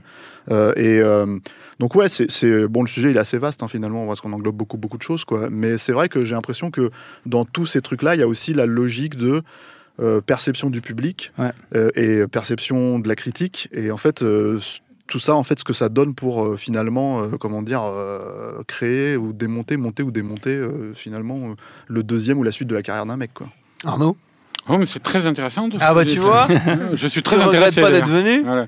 Hein Non, non, mais ouais, euh, le, le, le truc, c'est qu'il y a, il y a aussi euh, il y a ces, ces metteurs en scène aussi, effectivement, qui, ne, euh, qui sont l'espoir d'un premier film. Quoi. Enfin, moi, je pense par exemple à un. Et puis qui après disparaissent quoi, des radars. Quoi. Euh, euh, je pense à Tony Kay, qui à la fin des années 90 avait fait euh, euh, American Historics. Et euh, bon, qui était une personnalité assez euh, incontrôlable, hein, euh, apparemment, quoi, parce que c'était, ça a été très dur la production d'American Historics. Bon, le film a plutôt bien marché, il a fait parler de lui, et puis après, il a disparu des radars. Il a fait Mm. quelques trucs, hein, mais euh, c'est. euh, Mais ça, c'est des mecs qui se sont tirés des balles dans le pied aussi. hein. Voilà. C'est-à-dire qu'ils sont allés littéralement contre le système. Là, le, Le cas pro- de Josh Trank, c'est ça. hein. Ouais. C'est qu'en fait, la veille de la sortie de, des 4 Fantastiques, Il il, a littéralement sur chié sur le film en Mais disant le- Vous le- n'allez pas voir la version que j'ai faite. Le quoi. truc aussi, en fait, c'était, c'est, c'est que cette génération-là, euh, des, mecs comme Tony Kay, c'est, la génération des clippers. C'est, des, des gens qui sont venus du vidéoclip, euh, de la pub, euh, qui ont fait beaucoup de bruit là-dedans, euh, qu'on a consacré comme des génies. Je veux dire, Tony Kay, c'est quelqu'un qui disait, mon film à l'époque de American Historics, il ça va défoncer Citizen Kane. Quoi, il, était, il était vraiment très, très sûr de lui. Quoi. Et donc, c'était des personnalités un peu fantasques, mais qu'on avait célébrées pendant des années comme des, génies. C'est le cas des, gens de propaganda. Là, je suis d'ailleurs en train de lire un super petit bouquin là, dessus, là, sur la, la génération, génération propaganda, s'appelle- c'est-à-dire la boîte qu'avait fondée euh, David Fincher, euh, Dominique Sena et d'autres, et qu'on rejoint après Michael Bay, euh, des gens comme ça, et qui ont un peu révolutionné le cinéma là, à, la, à la jonction des années 90-2000. Et, euh, et dans, parmi ces gens-là, donc c'était tous des gens qui venaient du vidéoclip, et un type comme Dominique Sena, c'est un cas d'école quoi aussi, parce que c'est quelqu'un donc qui fait une, une série de clips. J'ai pas précisé le petit bouquin, mais Génération Propaganda de Benoît Marchisio. Voilà, Oui, n'as pas- très bon petit bouquin à lire. Euh, c'est sorti il y a 2-3 ans, je crois. hein. Et euh, mais donc ouais, Dominique Sena, euh, c'est quelqu'un qui a fait son premier film. Donc il avait fait plusieurs clips avant, dont une série de clips pour de Janet Jackson qui avait fait beaucoup de bruit, qui racontait sur plusieurs chansons une histoire entière. quoi. Et, et puis il s'est retrouvé à faire son premier film California, là, qui était un film de serial killer avec Brad Pitt et Juliette Lewis en 92 ou 93, je crois. Et puis c'est pareil. Après c'est la descente aux enfers. Quoi. Le gars depuis il a, il a réalisé je sais pas trois quatre films. Et euh, ça c'est, je crois que le plus récent ça doit être euh, qu'on avait vu ensemble Stéphane le White Out avec euh, avec Kate Ouais, Beckinsale. il s'est fait récupérer par Brookheimer et Silver. En fait. ouais ouais a 60 fait, secondes euh, chrono euh, tout ça quoi. Et, et, et, euh, Opération Espadon. voilà. Et c'est, c'est des gens qui avaient à Un part grand film. voilà. J'aurais à- pu le recommander. hein. en fait, à, part- vrai. à part euh, Fincher, si nul, qui a été le seul de cette génération à sortir son épingle du jeu, euh, tous ces mecs-là, ils se sont fait effectivement euh, récupérer par le système. Et, et dès leur deuxième film, ça a été des, des- enfin, la- la- la- les Mais- espoirs qu'on avait mis en eux euh, sur leur premier film ou le tra- les travaux qu'ils avaient fait avant ont été déçus. Dans le genre génie euh, qui, qui, qui doute de rien, euh, il y avait Marcus Nispel qui s'est fait lourder de End of Days, c'est-à-dire la fin des temps, le film avec Schwarzenegger, c'était Marcus Nispel qui devait le faire. Et en fait, il était- s'était pointé en fait sur, sur pendant la pré-prod, il avait une bible comme ça en fait énorme, il avait expliqué sur un manifeste. Il l'avait posé sur la table avec le producteur et il a dit voilà pourquoi je suis un génie et pourquoi vous allez faire le film que je veux faire en fait. Euh, et, et les mecs lui ont dit mais salut. Tu vois et en fait Allez, Schwarz- à bientôt. Schwarzenegger est allé voir euh, James Cameron pour lui dire t'as pas quelqu'un à me conseiller pour, parce que là il faut vraiment qu'on lance le projet. En fait euh, il s'est vraiment s'est fait lourder à trois mois. Je crois qu'il a fait de la pré-prod hein, sur le film quoi. Et c'est euh, Cameron qui lui a conseillé de prendre Peter Iams. Mais, euh, mais c'est exactement la même logique que, que Tony Kay, sauf qu'il a lui il a même pas eu. Le- il avait même pas pu tourner une image du film quoi. Et, Ouais, euh, après, et on a vu quel génie ça a été après, hein, Marcus Ouais. Nispel, quoi. hein. Pathf- Pathfinder, je crois, c'est ça. euh, vendredi 13. Vendredi 13, le remake de Massacre à la tronçonneuse. Des gros films. Mais euh, on a- je sais pas, on n'a pas parlé des Français. Je parle, euh, je pense euh, récemment, là, quelqu'un qui, a- qui, a- qui aussi s'est craché, puis qui, euh, je pense pas qu'il reviendra. Quoi. C'était alors qu'il avait eu un énorme succès au début. C'était Christophe Bartier, le réalisateur. Premier film, Les choristes, 10 millions d'entrées. Mm. Et puis deuxième film, là, Faubourg 36. Là, bon, je l'ai même pas vu le film. hein. Je crois que personne l'a vu de toute façon. C'est normal. On a l'impression qu'il était vraiment dans la dynamique d'essayer de refaire la même chose. Ouais, de Ça, faire un truc un peu old fashion comme ça. Ah oui, ça rejouait sur des codes similaires. hein. Voilà, et sauf que c'était un très gros budget, quoi. Et puis que le film s'est viandé, et, que, et puis depuis c'est terminé, quoi. Ouais, mais ce qui est marrant, c'est que t'as pas que besoin, grave? Pas trop. Pas besoin d'avoir. Non, mais bon, je cherchais un petit peu dans le Ouais, cinéma ouais, français des exemples récents, en fait. Bah, Euh, moi, un des je- mecs je auquel je pense qui n'est pas un cinéaste que- qui m'intéresse hein, particulièrement, mais qui a eu un succès, mais dans un genre très spécifique euh, au début des années 2000, qui était le- Lionel Delplanque. qui avait fait Promenade dans les bois, qui était euh, techniquement, euh, je pense, euh, peut-être le premier slasher, en tout cas euh, Ouais. ado, euh, machin, orienté euh, français. Post-scream, quoi. Voilà, et il avait eu un, il avait, il avait eu un, ça avait fait plus d'un million d'entrées, je crois. Alors ça avait été euh, buzzé par la, Un la- peu moins, je crois. la fête, euh, la fête du cinéma, il me semble. Ah, ça se casse la gueule. Décrochage de micro qui a failli décapiter notre, euh, notre encoreman. Ouais, c'est, euh, c'est, euh, c'est destination finale. Là. Continuez, continuez. Et, euh, et en fait, ce, ce- je pense que ce type ne se destinait pas particulièrement au cinéma d'horreur. De toute façon, en France, je ne sais pas si tu peux vraiment faire carrière dans le cinéma d'horreur à proprement parler. On, on verra avec l'histoire du CNC, tout ça. Mais, euh, mais, euh, mais par contre, euh, bah, son deuxième film, c'était Président, là, avec euh, Dupontel. Dupontel, Dupontel, ouais. qui est vraiment un registre complètement différent, qui est de l'ordre d'un thriller un peu politique, mais pas trop. euh, voilà, et apparemment, il a mis 7 ans, 8 ans à le faire, quoi, euh, Mm. derrière, alors qu'il avait quand même un succès. euh, assez, C'est-à-dire après, c'est euh, toujours pareil, l'industrie du cinéma français, c'est un peu, un peu spécial, quoi. Mais, euh, Et- mais surtout parce qu'en fait, les mecs le- le- l'ont probablement aussi euh, mis dans un cadre, en fait. C'est-à-dire, euh, moi, lui, c'est un réalisateur de films d'horreur, donc euh, donc euh, c'est difficile de le voir sortir de ces cadres. Ah, pourtant, c'est lui qui a écrit le scénar, euh, je crois, il me semble, de... enfin, en tout cas, il l'a coécrit, euh, président. Voilà, après, le film, il, est... il faut ce qu'il faut, ça va, ça va mieux C'est bon, j'ai récupéré un micro. rebranché. Après, il y, a- il y a- il y a aussi la problématique des, des réalisateurs euh, euh, internationaux, on va dire, Mhm. qui, sont, qui, font leur, qui sont repérés par un premier film et qui font leur deuxième film avec Hollywood. Quoi. Tout à fait. Tu penses à qui? Oh, bah, il y en a beaucoup, mais il y a- Ah, il y a- Alexandre Aja, par exemple. hein. voilà, Ouais, Alexandre Aja, effectivement, euh, mais qui n'a pas déçu, lui, hein, parce Ah, que. lui, ça a plutôt bien marché. Ouais, pour- ouais, mais inter... alors, c'est Enfin, son deuxième film, cela dit, c'était Haute Tension. Euh, Oui, c'est vrai. C'est Mais- son Oui, deuxième c'est film qui l'a fait remarquer. Euh, mais le truc avec Aja, c'est que moi j'en avais parlé avec lui et apparemment euh, il m'expliquait que à Hollywood, quand on te propose un blockbuster, t'as intérêt à prendre le train en marche en fait. Et, euh, et, euh, et lui en fait il l'avait laissé passer parce qu'il voulait, il- enfin on lui avait proposé Hulk avant que le terrier soit sur l'affaire quoi.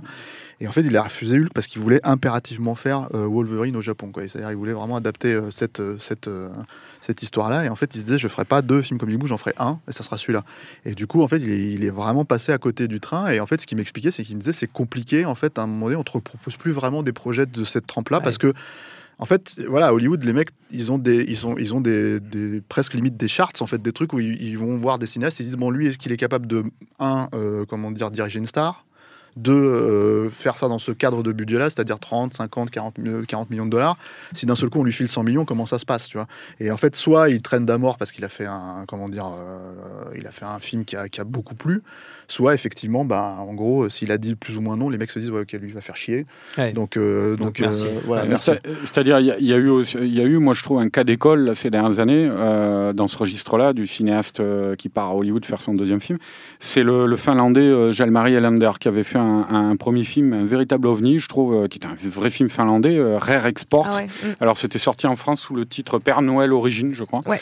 Euh, au cinéma. Bon, ça fait euh, Super titre. c'est passé Mais totalement inaperçu. euh, C'est-à-dire, ouais. c'était un film avec un univers complètement barré, superbement euh, bien mis en image. C'était très classieux comme film. Il y avait des Et, plans qui faisaient vous penser les beats de vieux, là, vous avez non, n'importe quoi. Mais gross, enfin, Non, non, juste non, quoi. parce que- c'est vrai, attends. Ah, Non, mais n'importe quoi, film, Stéphane. T'as as une scène à un moment, mais un plan qui est complètement dingue avec des- une cinquantaine Ah ouais. de Père Noël euh, à poil qui courent dans la neige C'est la nuit. Après un, après un hélicoptère qui emmène des enfants comme ça. Enfin, c'est non, non, faut le voir. C'est une- c'est Ah, c'est c'est- c'est un véritable ovni le film. Et ce gars-là, donc, euh, évidemment, quand on voit le film, il y avait des plans la- qui citaient Spielberg, hein, vraiment quoi. C'était Mm, mm, mm. et, euh, et ça, il l'a fait avec euh, trois copecs quoi en plus. Et, euh, Je sais pas si c'est ça la monnaie en Finlande, Non, mais c'est l'euro. et, et donc, euh, et donc euh, on se dit, ce gars-là, ça va être intéressant de voir ce qu'il va faire en deuxième film. Et puis, bah, le deuxième film, alors, c'est pas exactement un film américain, mais il y a, je crois qu'il y a des capitaux européens, mais c'est un film américano-finlandais, euh, qui est sorti en. Je, je crois qu'il est sorti en. euh, enfin, il est sur Netflix, en tout cas, chez nous. Je sais pas s'il est sorti en, en En salle. vidéo, mais non, en salle, il est pas sorti, c'est Ouais. clair. Big Game, ça s'appelle. C'est oui. c'est avec Samuel Jackson. Et c'est une sorte un petit peu d'hommage au film d'action des années 90, au film américain des années, des années 90, euh, où Samuel Jackson joue le rôle du président qui, qui est éjecté par euh, l'attaque terroriste sur euh, Air Force One. Il est éjecté dans la forêt finlandaise. Et là, il va tomber sur un gamin qui est le gamin, le même acteur, et dont le personnage est la réplique du gamin qui est le héros de Père Noël Origine. Donc, Euh, et c'est assez curieux comme film parce que le film est pas antipathique. Hein, il y a quand même une énergie, tout ça. Mais on a l'impression qu'en fait, il refait son premier film avec une star hollywoodienne, avec des éléments de, de, de, de films d'action hollywoodien, et que du coup, en fait, il arrive pas vraiment à s'approprier le film Ouais. et à proposer une expérience qui, qui soit à peu près équivalente à celle de son premier film, c'est-à-dire quelque chose de- qui relève du jamais vu. quoi. C'est plutôt du, du bégaiement. Quoi. On va enchaîner Chers amis, on va continuer, à, continuer à j'enchaîne, hein, j'enchaîne. David, je suis désolé, je suis désolé. Avant notre prochain sujet, évidemment, il y a encore un petit jeu, vous le savez. Show me what you got. Et comme d'habitude, ce sera un jeu musical. C'est le préféré de David Honora, d'ailleurs, hein, je tiens à le préciser. Comme on va causer de comédie dans un instant, un petit florilège de BO de grands moments, euh, de rigolade. Comme d'habitude, le premier qui trouve a gagné.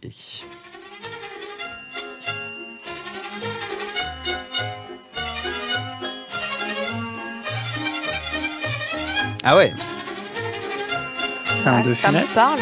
Non, c'est un dessin animé, ça, non? Non. Non? Ah, je pensais que celui-là, vous alliez le trouver. Ça me parle. C'est Charlie Chaplin, non Ah, C'est la danse des petits pains. D'accord. Ah, On a enlevé putain, là. oui, ouais, ouais. ouais. Ok, ça Ah, je démarre vois la fort. danse maintenant. Ça démarre fort. Euh, deuxième extrait. Bah, la panthère Panthère rose. rose. Voilà, merci. Quand même. Henri Mancini. Oui, film de Blake Edwards, tout à fait. Euh, troisième extrait.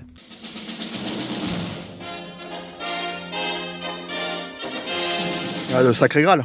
Oui, bien joué, bien joué. Quentin l'avait en, en régie, il a levé le doigt. Quatrième extrait. Plus dur. Quelqu'un qui aimait la basse. Ah oui, ça je te le confirme. Ah, si, mais non, mais le.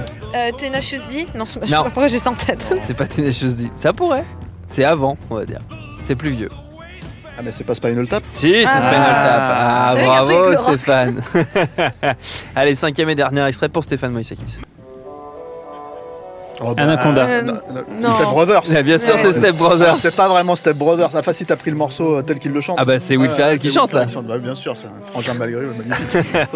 Mon dieu, il chante quand t'es parti j'avais complètement. C'est ça, voilà. J'avais même pas Et- reconnu, Il, change des paroles. Mais moi, mais moi, en fait, du coup, j'écoute la vraie chanson parce qu'elle me fait mourir de rire. Bon, c'est pas du tout drôle. C'est pas drôle quand t'es parti Ah, c'est drôle. Non, mais il y a une très belle reprise dans Les Sopranos aussi. Oui. Et là, il chante. Mais c'est drôle comme aussi dans sopranos Ah ouais, parce ouais, qu'en fait, ils arrêtent pas de dire ah, c'est de la grande musique. et Oui, tout. voilà. Ah, bon. C'est vrai que c'est un bon un peu, euh, c'est un peu beauf sur les bords. Ah ouais, quand même. Merci d'avoir joué à tous. Et notre, notre prochain sujet arrive.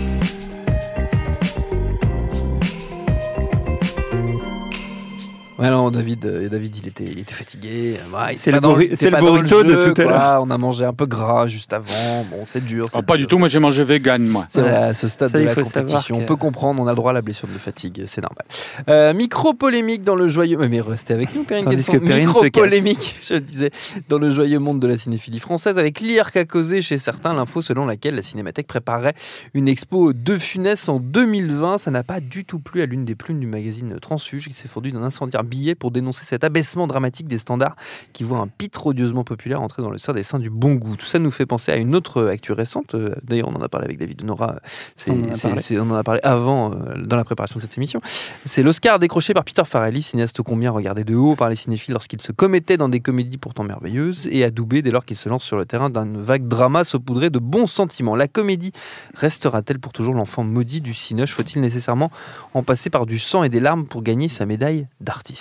Stéphane Bah, hum, en tout cas, j'ai l'impression que si tu fais attention à la façon dont tu es censé être perçu, oui, c'est- une problématique qui se pose euh, pour à peu près tous les comiques, en tout cas de ces, euh, ces euh, Ouais. 20-30 dernières années. Euh, même on peut remonter un peu plus loin, hein, Peter Sellers par exemple, qui faisait des films avec Al enfin ce genre de choses quoi. Et, euh, et, euh, comme une espèce de manière de démontrer qu'effectivement tu es un grand acteur ou un Ouais. grand auteur ou euh, voilà. euh, moi, j'ai pas vu Green Book. je le verrai hein, parce que j'ai vu tous les films des Farrelly. Enfin là, il l'a signé tout seul. Il l'a pas signé. voilà.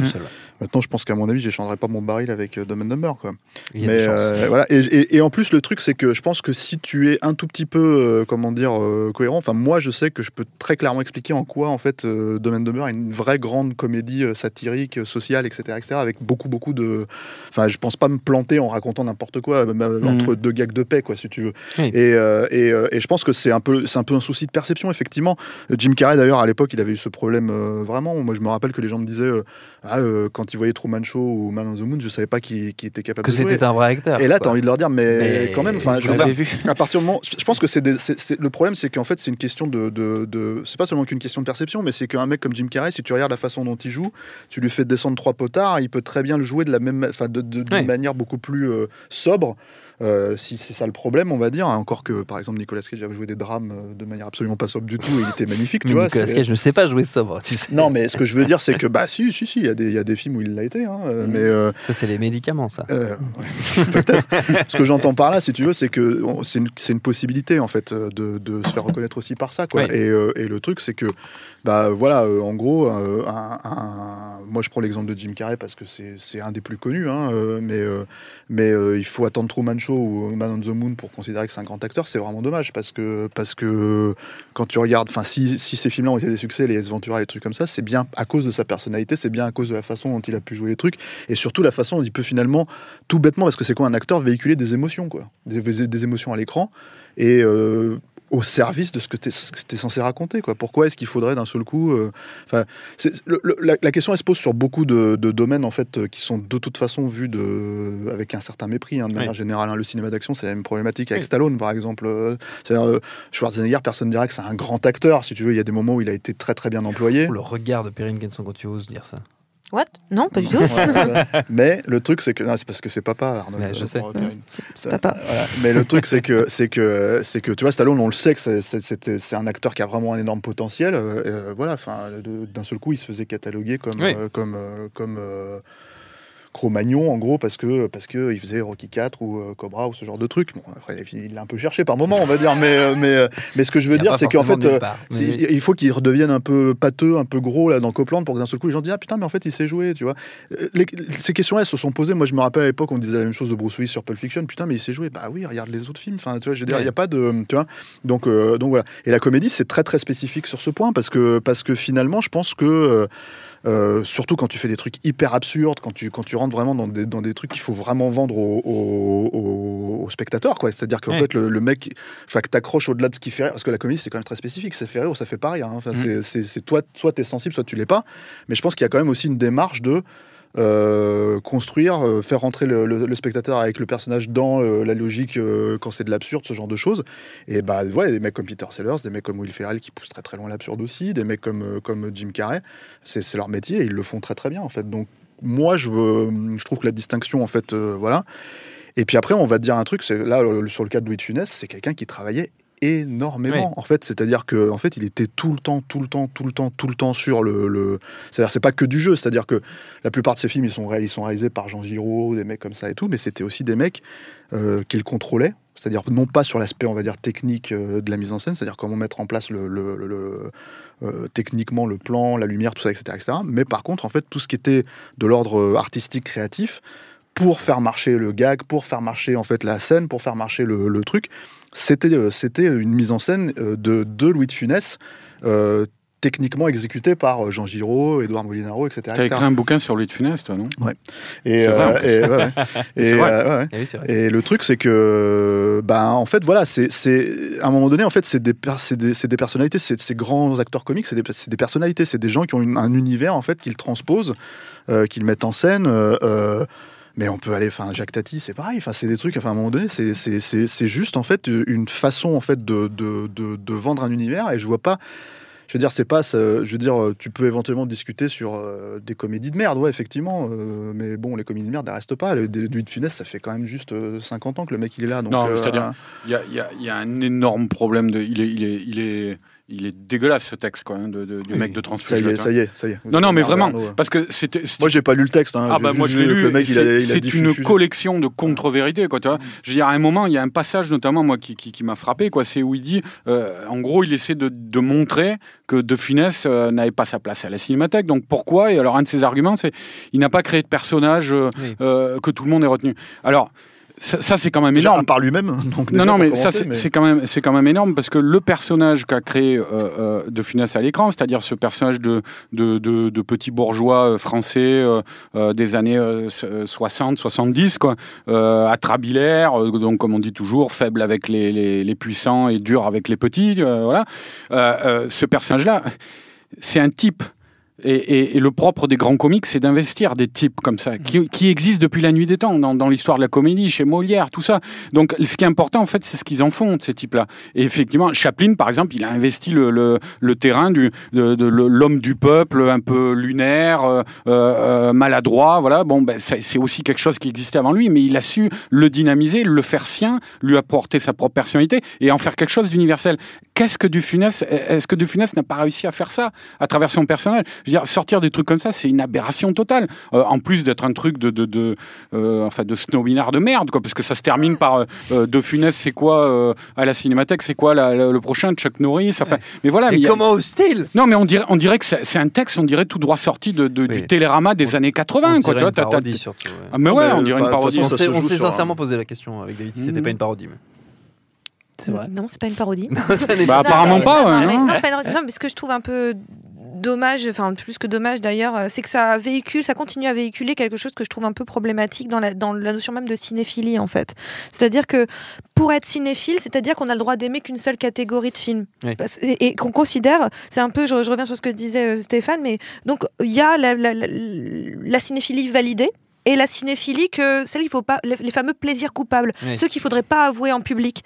Mais je trouve que c'est assez scandaleux en fait, de manière générale, de penser comme ça. Il parce le traite que- de clown, le mec, je crois. hein. Oui, le trait de compte, clown. Enfin, moi, et puis même, il, il, il- il- il critique justement cette idée que tout se vaut. Tout se vaut. C'est écrit dans le texte Mm. que tout se vaut. Et, ben, et il dit que c'est honteux de penser comme ça. Ben, je, moi, au contraire, je pense que. En effet, tout ne se vaut pas, tous les films ne sont pas bons, tous les films ne sont pas mauvais. Mais de décréter que parce que euh, un genre serait meilleur qu'un autre, ça c'est vraiment c'est de la pure connerie, c'est du pur snobisme en fait, c'est de la pure prétention. Et je comprends même pas qu'on puisse penser qu'à un moment donné, euh, tel film, oula, telle façon de Le micro s'en va. le micro aussi est, Le micro est de ton côté, Perrine. et pas d'accord. Non mais voilà, ah, pas trop bas. Et euh, non mais que le, le- voilà que à part- penser que tel euh, tel cinéphilie vaut mieux qu'une autre. Genre je revenais sur ce que tu disais un petit peu Stéphane, mais l'idée que euh, Coluche, euh, on dit faire son Ciao Pantin. Oui. Le fameux, l'idée de Oui, faire son sûr. Ciao Pantin. C'est-à-dire qu'en fait, Coluche, avant de faire Ciao euh, Pantin, complètement cette histoire. Ouais, non, mais voilà. Et donc, avant que Coluche fasse Ciao Pantin, c'était quoi Coluche? C'était rien du tout. C'était on s'en fout en fait. Il n'a pas du tout créé euh, un personnage. Il n'a pas créé une représentation. Il y a, il y a pas le public ne s'est pas identifié dans cette personne, ne s'est pas reconnu. C'est pas un- quelqu'un qui, qui est transgénérationnel Coluche jusqu'à Ciao Pantin? C'est un peu honteux de penser comme ça de manière, mais que ce soit ce texte ou ailleurs. C'est-à-dire que l'idée même qu'à un moment donné, et c'est valable dans l'autre sens. C'est-à-dire que quelqu'un qui me dirait que euh, il n'y a que le cinéma euh, d'action qui compte et que le reste c'est de la merde, bah, je dirais bah, tais-toi aussi. En fait, c'est faux. Au bout d'un moment, on peut pas euh, de- vouloir créer absolument. Pour moi, la cinéphilie, ça englobe l'ensemble du cinéma, Mm. et donc on peut pas, à partir du moment décréter qu'un drame sera plus intéressant qu'une comédie, qu'un film d'action sera plus intéressant qu'un film d'horreur. Donc je pense que en fait le problème il est encore plus que je dirais que Louis de Funès c'est une victime collatérale de cette pensée-là en fait. C'est une victime collatérale de euh, ou la comédie en tout cas est une victime collatérale d'une façon de penser que la cinéphilie n'est valable que dans un seul sens. Et ça, euh, c'est complètement faux en fait. C'est à partir du moment où on fait une hiérarchie, cette hiérarchie elle est personnelle, elle est sûrement pas, euh, elle est pas validée et mise dans une pierre et que ça ne bougera plus. C'est complètement faux cette histoire. Je pense que y, a- il y a un autre aspect, c'est que la, comédie euh, se heurte euh, à, un vide dans les grilles de lecture critiques euh, et en particulier les grilles de lecture françaises, qui sont très liées à la notion d'auteur. Et en fait, il y a un truc qui est vrai avec la comédie et qui ressort de tout ce qu'on vient de dire, c'est qu'il y a un élément absolument pivot et essentiel de la comédie, c'est les acteurs. Et euh, en fait, ça se voit aussi dans les noms, les grands noms qui marquent l'histoire de la, comédie au cinéma. Euh, c'est ceux qui ont aussi été réalisateurs. C'est Chaplin, c'est Buster Keaton, c'est Woody Allen. Et en fait, c'est des, c'est des comédiens qui euh, ont acquis en même temps leur lettre de noblesse. Euh, alors, d'une part, parce que aussi ils ont fait des drames, Woody Allen, Chaplin, etc., ont aussi euh, fait des, des, des, des films qui sortaient Ouais, du mais- domaine de la comédie. mais Chaplin, il, mais a, mis- aussi, il a mis un temps hein, vraiment à sortir de, de ça. Quoi. hein. Et en fait, et ils ont aussi acquis leur lettre de noblesse en étant, en étant des auteurs dans la vision, euh, dans, dans la grille de lecture de, de, de ce que doit être le cinéma. Or, euh, pour moi, de fait, euh, que ça soit euh, Louis de Funès ou que ça soit euh, Jim Carrey ou Will Ferrell, en fait, en soi, ce sont des auteurs parce que ce qu'ils créent, ils créent quelque chose qui, transcende leur rôle. En fait, ils, créent des, personnages, ils créent des, émotions qui parfois sont véhiculées plus ou moins par des cinéastes qui, vont aussi appliquer leur, vision et leur, écriture d'auteur. La collaboration de, de Will Ferrell avec Adam McKay, c'est un- une illustration de ça. Euh, la, la- la particularité, par exemple, de, de, de Funès, au, au bout d'un moment dans sa carrière, quand il en a eu le pouvoir, euh, c'est de, entre guillemets, de, re- de rejeter les, les- la, direction des, des- des cinéastes, où il leur demande bah, plantez, la- plantez votre caméra parce que le rythme, c'est moi qui l'ai, c'est moi qui vais diriger la scène. Donc faites un, faites un plan large et moi je vais me déplacer dans l'espace et, et- et je, vais, et je vais raconter l'histoire que vous voulez que. Mais ça crée des problèmes Et- avec lui en plus. hein, alors, bien les- sûr, avec, après- les réalisateurs. mais, mais en, en fait, en, en- en faisant ça, ils, ils- ils sont des auteurs, ils sont des créateurs. Et en fait, je, je pense qu'il y a, il y a- il y a un problème dans, dans l'approche du cinéma qui, qui, qui, euh, qui ne tient pas compte de ça, qui ne tient pas compte de, de l'apport inestimable en fait qu'ont les acteurs dans, dans, dans la comédie, dans, la création. Mais euh, c'est d'autant plus vrai que, par exemple, tu n'as même pas besoin d'aller jusqu'à ça. En fait, bon, euh, c'est quelqu'un qui contrôle aussi ça. Mais par exemple, en fait, si tu veux, quand tu regardes un peu la façon dont, la- par exemple, la carrière d'Adam Sandler est prise en compte, Mm. c'est que dès qu'il va tourner avec euh, Baumbach ou, euh, ou avec Paul Thomas Anderson, ah, c'est un grand acteur. Tu vois, Mm. d'un seul coup, c'est, c'est, on le savait pas, etc., etc. Fondamentalement, en fait, il faut que tu pousses un peu les potards sur ces névroses pour que d'un seul coup, ça devienne dans un cadre de comédie, on va dire. euh, plus ou moins, tu vois, euh, euh, chronique sociale, etc., etc., sur le truc, ça, ça va marcher. Sauf que si tu regardes le personnage de Adam Sandler, et si c'est si bien joué en fait chez les autres réalisateurs, c'est parce qu'en fait, il le fait chez lui-même aussi, si tu veux. Peut-être le fait de manière plus bouffonne, si on veut. Peut-être qu'il le fait euh, avec 3 P au milieu pour, euh, pour faire passer le truc euh, auprès de son public initial. Mais l'idée, c'est que c'est des personnages névrosés, et c'est quelqu'un en fait qui joue sur ce qu'il sait faire. C'est-à-dire, il a joué des personnages névrosés toute sa carrière. Donc, je pense que des gens comme Baumbach ou euh, Paul Thomas Anderson, ils viennent le chercher spécifiquement pour ça aussi. Ils le savent. Euh, à une époque, il devait jouer euh, euh, le personnage d'Eli Roth dans, dans euh, Glorious Glorious Bastards. Et moi, je pense qu'il aurait été vraiment formidable parce que t'as- le, le- il a rarement joué des badass ou des mecs comme ça et tout, mais en fait, déjà, il a un côté un peu Monsieur Tout le Monde, Adam Sandler. Mais en plus, il a, il a déjà un petit peu joué ce genre de truc. Il a, il a repris Burt Reynolds. Le film est pas euh, génial, mais il a repris Burt Reynolds dans plein la gueule. Lui, ça va, il le faisait en fait. C'est des gens qui sont accomplis en fait. C'est juste qu'on leur reconnaît pas parce qu'ils sont dans des cadres, euh, effectivement, qui sont euh, ce qu'on appelle le cinéma populaire, tu vois, à proprement C'est c'est parler. exactement quoi. là où je voulais en venir, en fait. C'est-à-dire que pour moi, c'est assez limite, c'est du mépris de classe, en fait. C'est qu'il y a quelque chose qui est limite de l'ordre du mépris de classe. C'est-à-dire qu'au bout d'un moment, parce que c'est populaire, ça ne mérite pas les mêmes honneurs que, euh, soi-disant, un cinéma. Plus euh, classieux, euh, plus peut-être euh, intellectuel ou je ne sais pas. Je ne sais pas quel adjectif on a envie de mettre derrière en fait. Mais euh, en tout cas, le populaire souffre d'une image que oui bon bah ça va, c'est Monsieur Tout le Monde qui aime bien, c'est Madame Michu du fin fond de, de la Creuse qui aime bien, donc ça n'a aucun intérêt en fait, parce que Mad- Madame Michu, elle, elle, elle connaît, elle sait pas de quoi elle parle quoi. Mais sauf qu'au bout d'un moment, je, encore une fois, je suis pas d'accord. La plupart de, de- des, des, des, des, classiques, euh, ne serait-ce que de la littérature, de la musique, euh, on peut on peut sortir du cinéma en fait, c'est-à-dire littérature, musique, tout ça, c'est pas forcément les élites qui ont fait que euh, cette culture-là, c'est une culture aussi qui est populaire. Et donc, au bout d'un moment, on, on- ce mépris du populaire, et, euh, il est dans ce texte, mais il n'est pas que dans ce texte, en fait. Il est dans, beaucoup de cas. C'est ça que je trouve profondément et sincèrement dramatique, en fait. Je trouve que c'est une névrose qui est beaucoup plus. euh, qui dit beaucoup plus, en fait, finalement. euh, Là, on est dans le cas du cinéma, mais qui dit beaucoup de choses de, de, de, de- la société en général. Le mépris du populaire est complètement gravissime, sans tomber dans le populisme, en fait. faut pas non plus tomber dans l'ex inverse. Mais le, le- le- d'un seul coup, de ne plus euh, faire attention à ce que ce qu'aime tout le monde, ce qu'aiment les gens, ce qui, ce qui fonctionne. C'est aussi c'est mépriser une grande partie de la population, c'est mépriser le goût de c'est le- mépriser le goût des gens. Moi, je pense que j'ai pas, enfin, je l'ai pas lu hein, ce texte, mais je pense que j'ai pas besoin de le lire pour savoir que c'est une émanation d'un système de pensée et non pas l'inverse. Hein. C'est pas quelque chose qui crée un système de pensée. J'ai pas dit qu'il le crée, c'est pour ça que je viens de dire que c'était- c'est- Non, mais je rajoute ce- par rapport à ce que tu dis justement, c'est-à-dire qu'en fait, en gros, je pense que même sans le lire, il sera pas surprenant ce texte parce que en fait, il y a une façon de penser effectivement qui est très, euh, comment dire. euh, qui est très ancrée dans certains fonctionnements, dans certains systèmes euh, critiques français. Après, Après, le- après- Mais, mais pas que français, ceci étant dit. ouais. Non, Non, mais j'allais dire ouais, que ce, ce système de pensée, il est, il est aussi euh, conforté par les institutions. Et donc, c'est- c'est euh, c'est aussi, du coup, euh, pour le coup, une bonne chose que la, que la cinémathèque euh, bah, puisse trouver la place à De Funès, par exemple.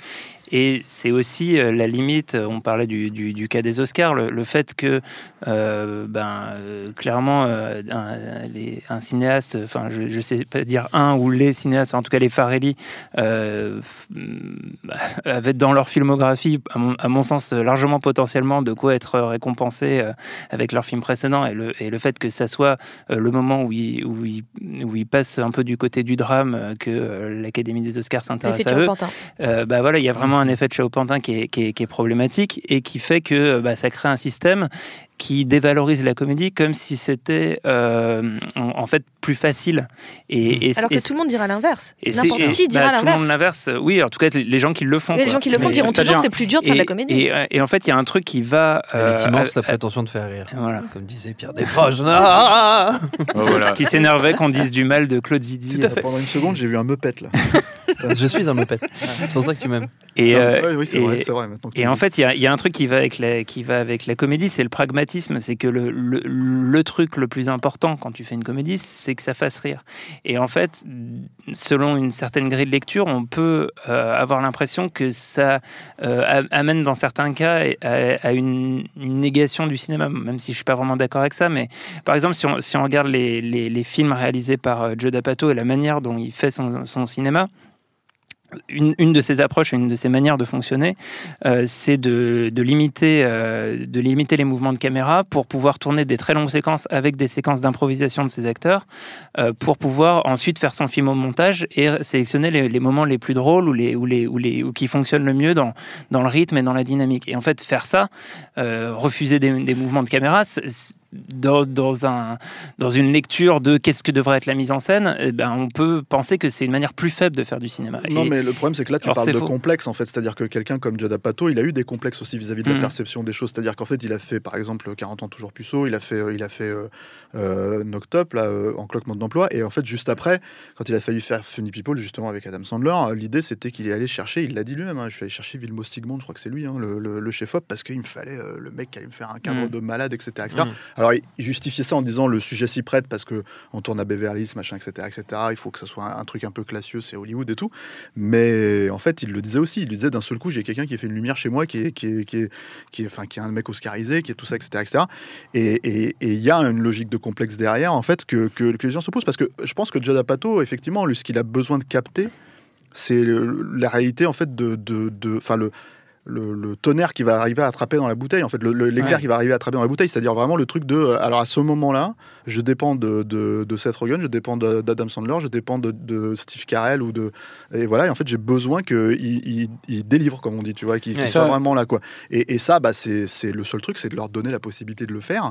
Et au diable, euh, la lumière éventuellement chiadée, au diable, tout ça, etc. etc. Si ce n'est que parce qu'en fait, ils ne construisent absolument pas ça aussi sur des positionnements. Tu as des, euh, euh, cinéastes hein, euh, qui construisent leur mise en scène Ah de, bah, de la comédie. Wright va faire de la Edgar comédie Wright, avec des. Euh, Billy Wilder sur la- le positionnement de la comment dire euh, de la caméra sur le positionnement en fait de, le de- montage, les entrées de chant les sorties de chant la façon dont voilà mais même même enfin je veux dire euh, nous on a une, une tradition fédo en France etc etc et personne ne le fait dans la, dans la quasiment dans la mise en scène française en fait de, de jouer sur ça en fait De- tu peux faire tout un truc de mise en scène avec les claquements de porte les, les fermetures machin tu peux faire autre chose que du théâtre filmé avec ce genre d'écriture et c'est très très rare en fait finalement que, que ça ressorte euh, à ce point là quoi Le, le- le truc, justement, c'est parce que quand tu parles de. Ce sera le dernier mot sur ce sujet. d'éclair dans la bouteille. C'est il y a un truc important aussi avec les comiques. euh, c'est en tout cas les grands comiques parce que évidemment on peut faire rire avec des gens assis autour d'une table qui discutent de leurs problèmes comme le fait Woody Allen quoi. hein. Comme mais nous, là. mais globalement à la base la comédie qu'est-ce que c'est? À la la, réalisation. la- la- la- la comédie à la base c'est la pantomime, c'est la clownerie euh, et c'est donc un art euh, dans lequel le comédien se donne littéralement quoi et se donne comme aucun autre comédien. Et c'est-à-dire et souvent d'ailleurs les grands comiques ont un sens du tempo que n'ont pas les autres acteurs. Souvent ce sont des, athlètes physiques, des, gens qui arrivent à, faire des performances physiques. Euh, donc oui, plus que n'importe quel acteur, des comiques, ce sont des acteurs complets. Euh, moi, je sais que je me rappelle, enfin récemment, j'ai revu, euh, je l'avais vu il y a quelques années, mais je suis retombé l'autre soir sur YouTube sur une entrée. Alors le pauvre, il n'a pas eu le temps de faire une grande carrière, quoi. Il n'a pas fait grand-chose au cinéma. C'est surtout ces, ces, ske- ces sketchs du Saturday Night Live qui, sont à conseiller. Mais Chris Farley, euh, je suis retombé sur une entrée qu'il faisait chez David Letterman, mais qui est hallucinante. Où, euh, David Letterman, il dit c'est la meilleure entrée qu'on ait jamais faite chez moi. Quoi, parce que donc, euh, je sais pas si tout le monde connaît chez nos éditeurs Chris Farley, mais c'était un acteur obèse qui était vraiment énorme et, et qui jouait de ça dans ses films. Il a fait quelques films avec Adam Sandler, surtout avec son complice David, David Spade. Spade, ouais. Voilà. Et, et c'était quelqu'un qui dégageait une, une force comique phénoménale. Et il arrive, donc il déboule dans le studio, il met tout le- l'auditoire, les gens assis sans dessus dessous, il y en a, il les prend dans ses bras, il, il saute en l'air, il arrive devant, euh, il fait le grand écart. C'était quelqu'un qui faisait euh, 150 kilos, il fait le grand Ouais. écart devant le David Letterman. Et, et, et le- la, la performance est hallucinante. Et ça, eh ben, il y a que des grands comiques qui peuvent faire ça, quoi. C'est-à-dire, ce sont des gens qui se livrent, mais à un point auquel euh, aucun autre com- comédien ne peut arriver, quoi. C'est, c'est- il faut le faire, faire des trucs comme ça, que ce soit devant la caméra ou. En- encore une fois, il faut arriver à se vendre avec ça. hein. C'est-à-dire que par exemple, tu prends l'exemple du Saturday Night Live, mais il y a beaucoup de comédiens qui n'ont pas traversé justement, qui sont pas allés. euh, lui, il a fait quelques films. Il y en a quelques-uns qui sont sortis. Ouais, bah, il est mort à 33 ans, hein, de toute façon. Oui, oui, bah, lui c'était, euh, c'était voilà, mais, Comme mais, Christ. mais le truc c'est que tu as plein de comédiens, même aujourd'hui, t'en as des. Enfin, moi je pense à comment elle s'appelle, Kate McKinnon là chez, chez le SNL, qui est absolument géniale euh, quand tu la vois en train de, de- quand elle reprend des personnages, quand elle, euh, elle est absolument incroyable. Et t'es infoutu, ils sont infoutus de la foutre dans un film euh, qui joue sur sur sur Mm. ses capacités à elle, parce que d'un seul coup on la fond dans un espèce de moule, euh, que ce soit le SOS fantôme là, le remake, que ce soit le- le- un truc avec Mila Kunis que j'ai vu là, l'été dernier, qui, qui est un enfer là, l'espion. Après, il a fait une comédie L'espion qui m'a là, largué, j'ai vu, euh, là. voilà. Je sais pas, j'ai pas. Mais en fait, c'est infernal parce qu'en fait, cette, cette nana, c'est de l'or en barre, quoi. Et en fait, euh, elle juste, elle joue que dans des films de merde et en fait Mais des rôles de chez, merde. chez Richard Curtis et Danny Boyle. Richard Curtis, l'horreur. Extraordinaire, je suis ravie, moi, je suis ravie. Ah là là là là. Voilà. C'est beau. Euh, on s'approche de la fin. Vous pensiez y échapper, mais non. Il reste encore un jeu. Philippe Je sais où tu te caches Viens ici que je te bute, enculé Un spécial Fufu? Non Non, non, non. Ah, quel dommage. Vous savez, c'est Ah, mon c'est préféré, c'est l'instant VF. Voilà, l'instant Oh VF. Donc un extrait d'un film dans sa magnifique version doublée dans la langue de Molière. Celui qui trouve récolte notre plus grande admiration. C'est parti. Vous écoutez l'émission de radio de K-Billy, Super Son des 70s. Ah bah ça, c'est bah, un paradoxe. Eh ouais, ils ont trouvé dès la première phrase. Incroyable, Bah, incroyable. Ah. C'est pas ça. non. Bravo, c'est la, pro- 70s Weekend. c'est la première fois que vous trouvez dès le début, je crois. Je crois que ça n'était jamais arrivé. Bravo, non mais c'est bien. Bah, surtout sur la VF. il n'y a, plus- il y a plus de. Bah Tu veux écouter, le, tu veux écouter le deuxième euh, extrait quand même Il est bien, on peut l'écouter, vas-y Solène. Larry, on est copains. Je sais que tu respectes mon père et je te respecte aussi. Mais je te colle une balle en pleine gueule si tu ranges Mais pas c'est ce Chris Penn, ça. merde, t'entends? Allez, t'entends? Crispé. Lui, c'est Chris Penn. M'oblige pas à tirer. Arrête de braquer ce flingue sur mon Elle père est pas terrible la VF. hein. Ah, c'est tellement de souvenirs, tellement de souvenirs. Bon, Dans le temps. C'était quand même très bien. Bon, allez, on passe à la suite.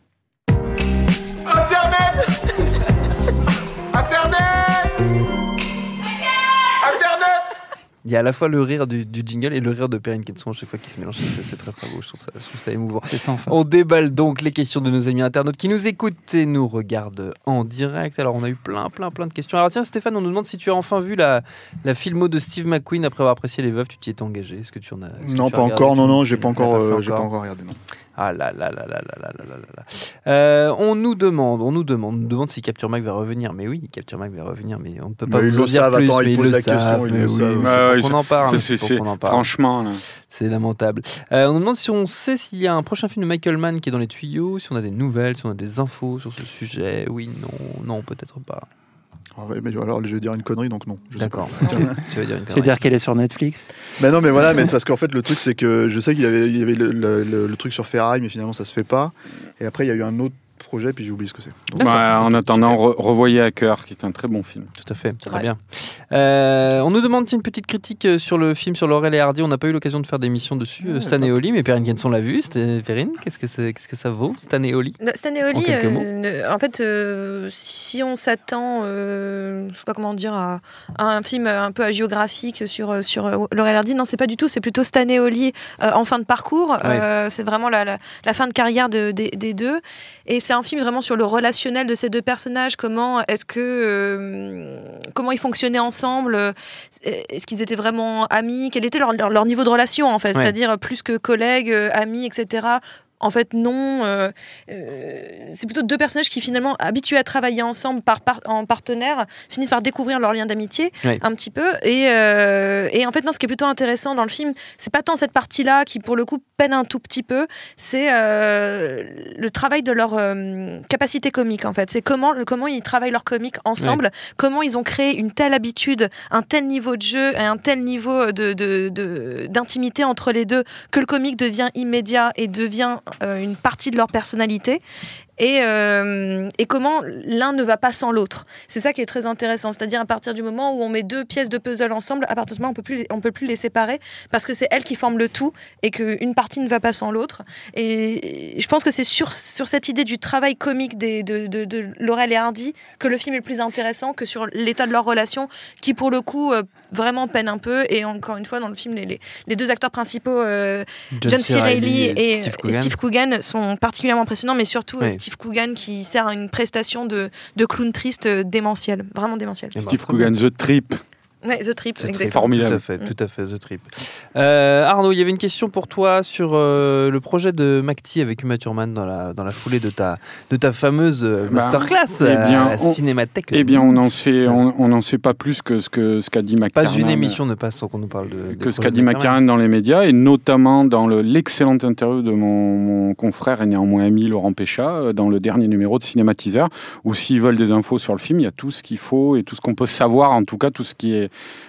euh, tout ce qu'il est permis de savoir à l'heure actuelle euh, dans cette interview. Voilà. Très bien. T'en sais plus, mais tu veux pas nous le Tu veux pas nous le dire Non, mais bah, c'est un de peu la pas- rétention C'est un peu passé sur. Internet. C'est un, fi- un film de mercenaires situé dans une sorte de passé ou de futur, on ne sait pas trop, avec Uma Thurman. Euh, voilà, c'est- sur Internet. Je pense qu'il il po- il pose la question, mais ils le savent. Après, c'est vrai que dans la presse papier, je dis, euh, encore une fois, je renvoie à cette interview de cinématiseur. Je l'ai pas sur moi, là, je peux pas vous lire ce qui est dit dedans, mais, euh, mais euh, où c'est l'endroit le, le, où euh, Mactis est le plus. é- é- euh, comment dire, euh, épanché sur, euh, sur l'intrigue sur euh, l'intrigue du film et sur le, le- normalement ça, si tout va bien ça devrait rentrer en tournage vers la fin de l'année quoi. Très bien. Voilà, enfin, voilà. une bonne nouvelle. Et lisez Cinématiseur. Voilà. Cinématiseur, bien sûr, évidemment. Euh, on nous demande un petit mot ou plusieurs sur The Highwaymen avec Woody Harrelson et Kevin Costner qui arrive fin mars. Moi, il se trouve qu'on l'a pas vu parce que c'est sur Netflix. je le vois euh, demain. dans on en a parlé à Mia, bah toi t'as les, les. Ah voilà, madame a ses entrées.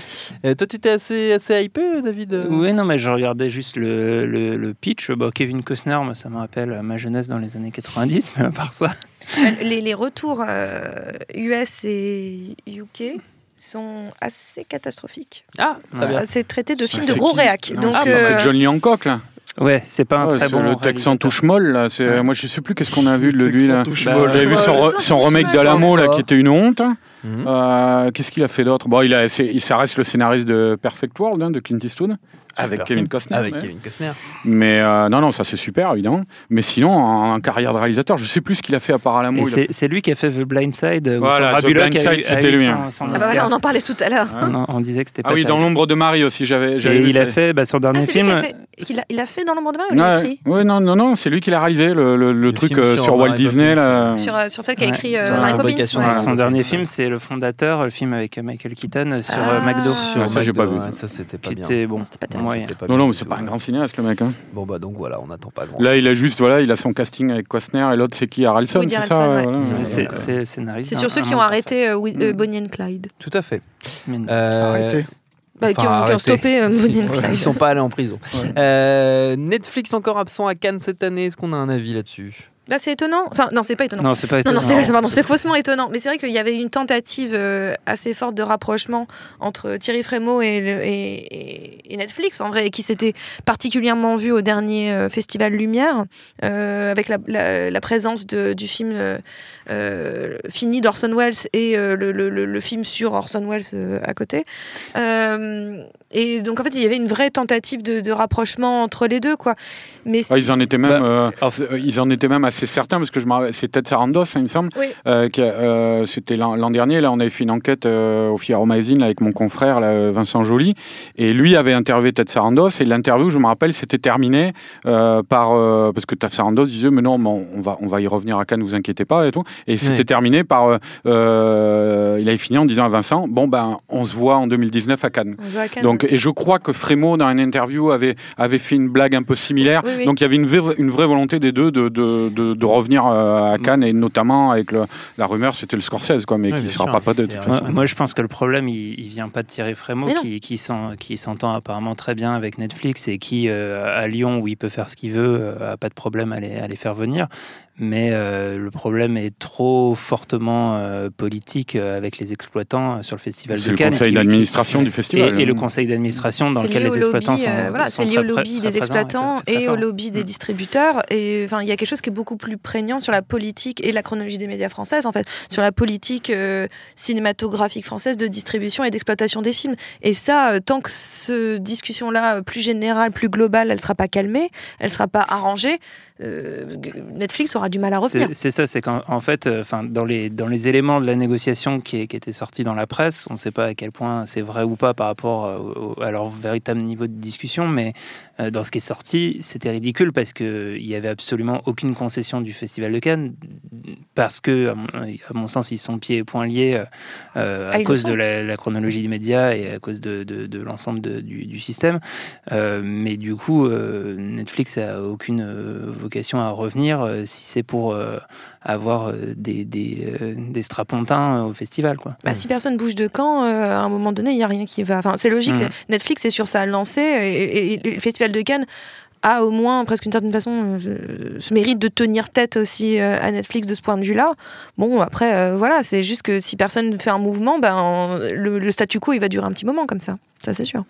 On nous demande évidemment notre avis sur euh, le prochain Tarantino. Alors, je vous rassure, on ne l'a pas vu. Euh, on n'a même Et pas on vu va le peut-être teaser. le voir à On espère qu'il sera à Cannes. Voilà, on espère le voir à Cannes. On, a verra chances. le teaser normalement demain, Demain. a priori. Mm. On a vu l'affiche, déjà, déjà pas mal. hein. Qui est, qui est assez moche. Voilà, l'affiche, On peut- on terrible. peut le dire. Elle est basique surtout. Brad Pitt Ouais. est extraordinairement photoshopé. A son visage. Moi, j'ai du mal à euh, reconnaître, en fait. C'est pas vraiment lui, quoi. Enfin, Ouais, bon, c'est un teaser après, c'est Ouais. une affiche teaser. Mais les, les photos étaient, les photos de tournage étaient plus alléchantes, je trouve, que l'affiche. Ouais, non, j'ai Voilà. hâte de voir le. Ah, je suis le- motivé de Et le projet en soi a on l'air est- On est motivé, évidemment. De ouf. De ouf, comme dirait. Legends. Euh, La Péril. Jeune. La Jeune, c'est Péril.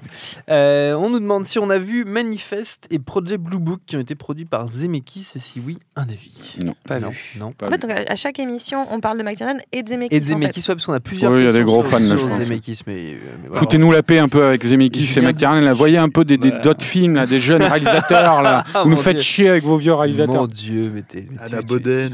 tu- Tu, tu es épouvantable. Euh, on nous, tiens, en parlant de vieux, on nous demande des infos sur le prochain film de Joe Carnan avec Mel Gibson. Ah bah oui, ça, ça, ça c'est bien bandant, ça.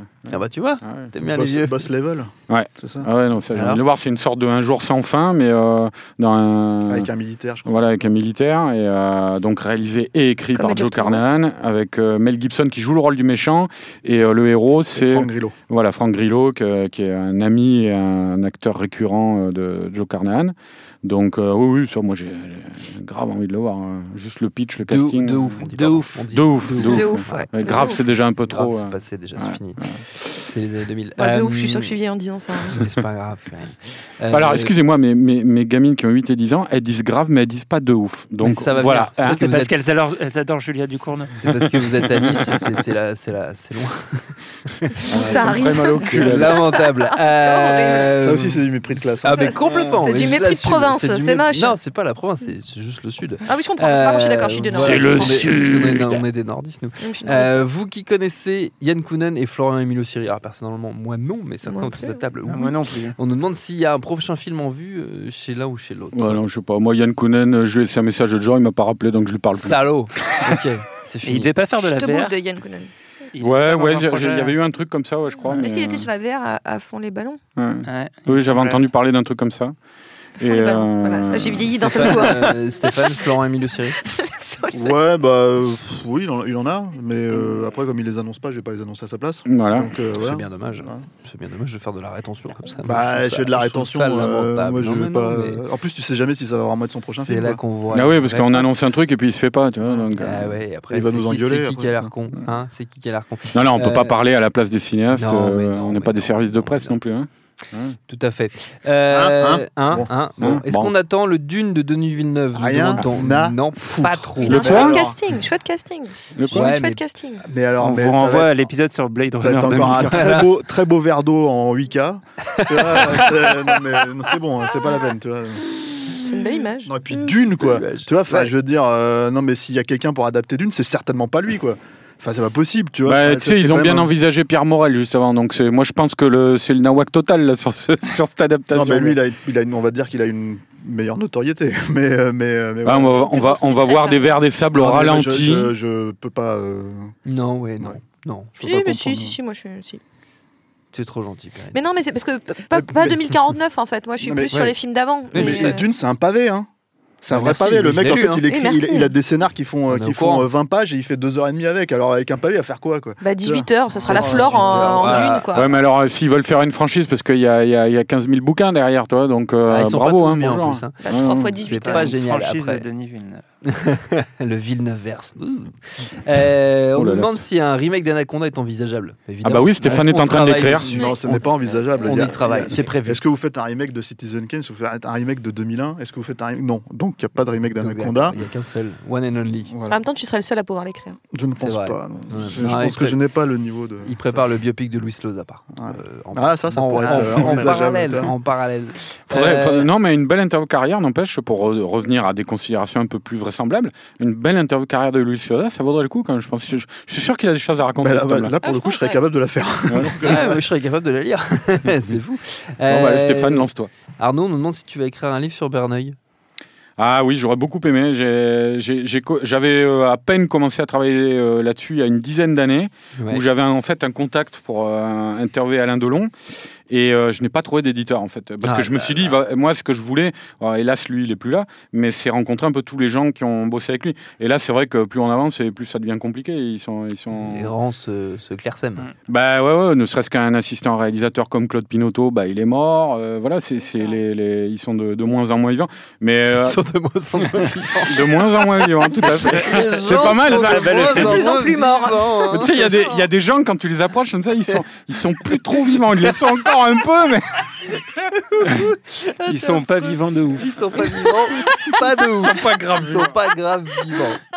Non, mais voilà, mais je pense Verneuil, le truc, c'est alors c'est ça, recou- ça recoupe un peu avec notre, notre, notre premier sujet, mais il, faut, il faudrait que je trouve un éditeur parce que le, le- je Mais pense que. comme plein d'éditeurs vont écouter cette émission, comme on a parlé de l'édition euh, cinéma, ils vont nous appeler. Mais le truc, c'est que comme Verneuil n'est plus là, Pour te proposer 500 balles et, et un Mars, en fait, pour, pour, pense pour que- écrire Bien, euh, le 4 Mars. millions de feuillets, quoi. comme Verneuil n'est plus là et que ses collaborateurs, eh ben, il y en a plus beaucoup qui sont là. Moi, je pense que le truc, ça serait bien d'arriver à faire un bouquin de, de- vraiment de- d'analyse euh, filmique quoi, sur ce mec-là. C'est-à-dire pour montrer l'importance euh, euh, l'importance de son cinéma d'un point de vue formel. C'est parce que c'est précisément le point sur lequel il n'est euh, pas du tout reconnu en France. Quoi. On lui reconnaît juste le, le statut d'entertainer, de grand conteur éventuellement, mais, euh, mais ça a été juste un des plus grands cinéastes des, des années 60-70 en France, à mon sens. Et je- ça serait intéressant de, de faire un bouquin comme ça. Mais bon, après, voilà. Ou alors, faut aller voir Carlotta pour faire le bouquin qui va avec la réédition d'un. Eh ben, voilà une idée. Ouais, Ouais, tiens. Ça, c'est des films qui avec sont- quel- Pas une idée. C'est des films qui sont chez Gaumont, des trucs comme ça. c'est beaucoup des pas- films qui sont chez les gros studios, euh, hein, qui Mais les ont sortis en Blu-ray d'ailleurs. Ils savent aussi faire des coffrets euh, maintenant avec des livres. Les, gros studios, ça les intéresse pas de faire des trucs comme ça. Gaumont, ils vont pas sortir des coffrets comme Carlotta ou Oh, Wildside. Non, ou- je dis pas comme toi. Bah, vous avez des exemples Bah, on cherche. Ah, on, Ouais, on on va te chercher. Dira, on te dira. Parce que les Verneuil, les Ouais, ouais. ils sont sortis en. en- C'est c'est Gaumont qui les a tu vois Ouais, ouais, Ga- Gaumont, ils ont sorti euh, Mélodie en sous-sol, le clandestin qui était en partenariat avec Fox quand même.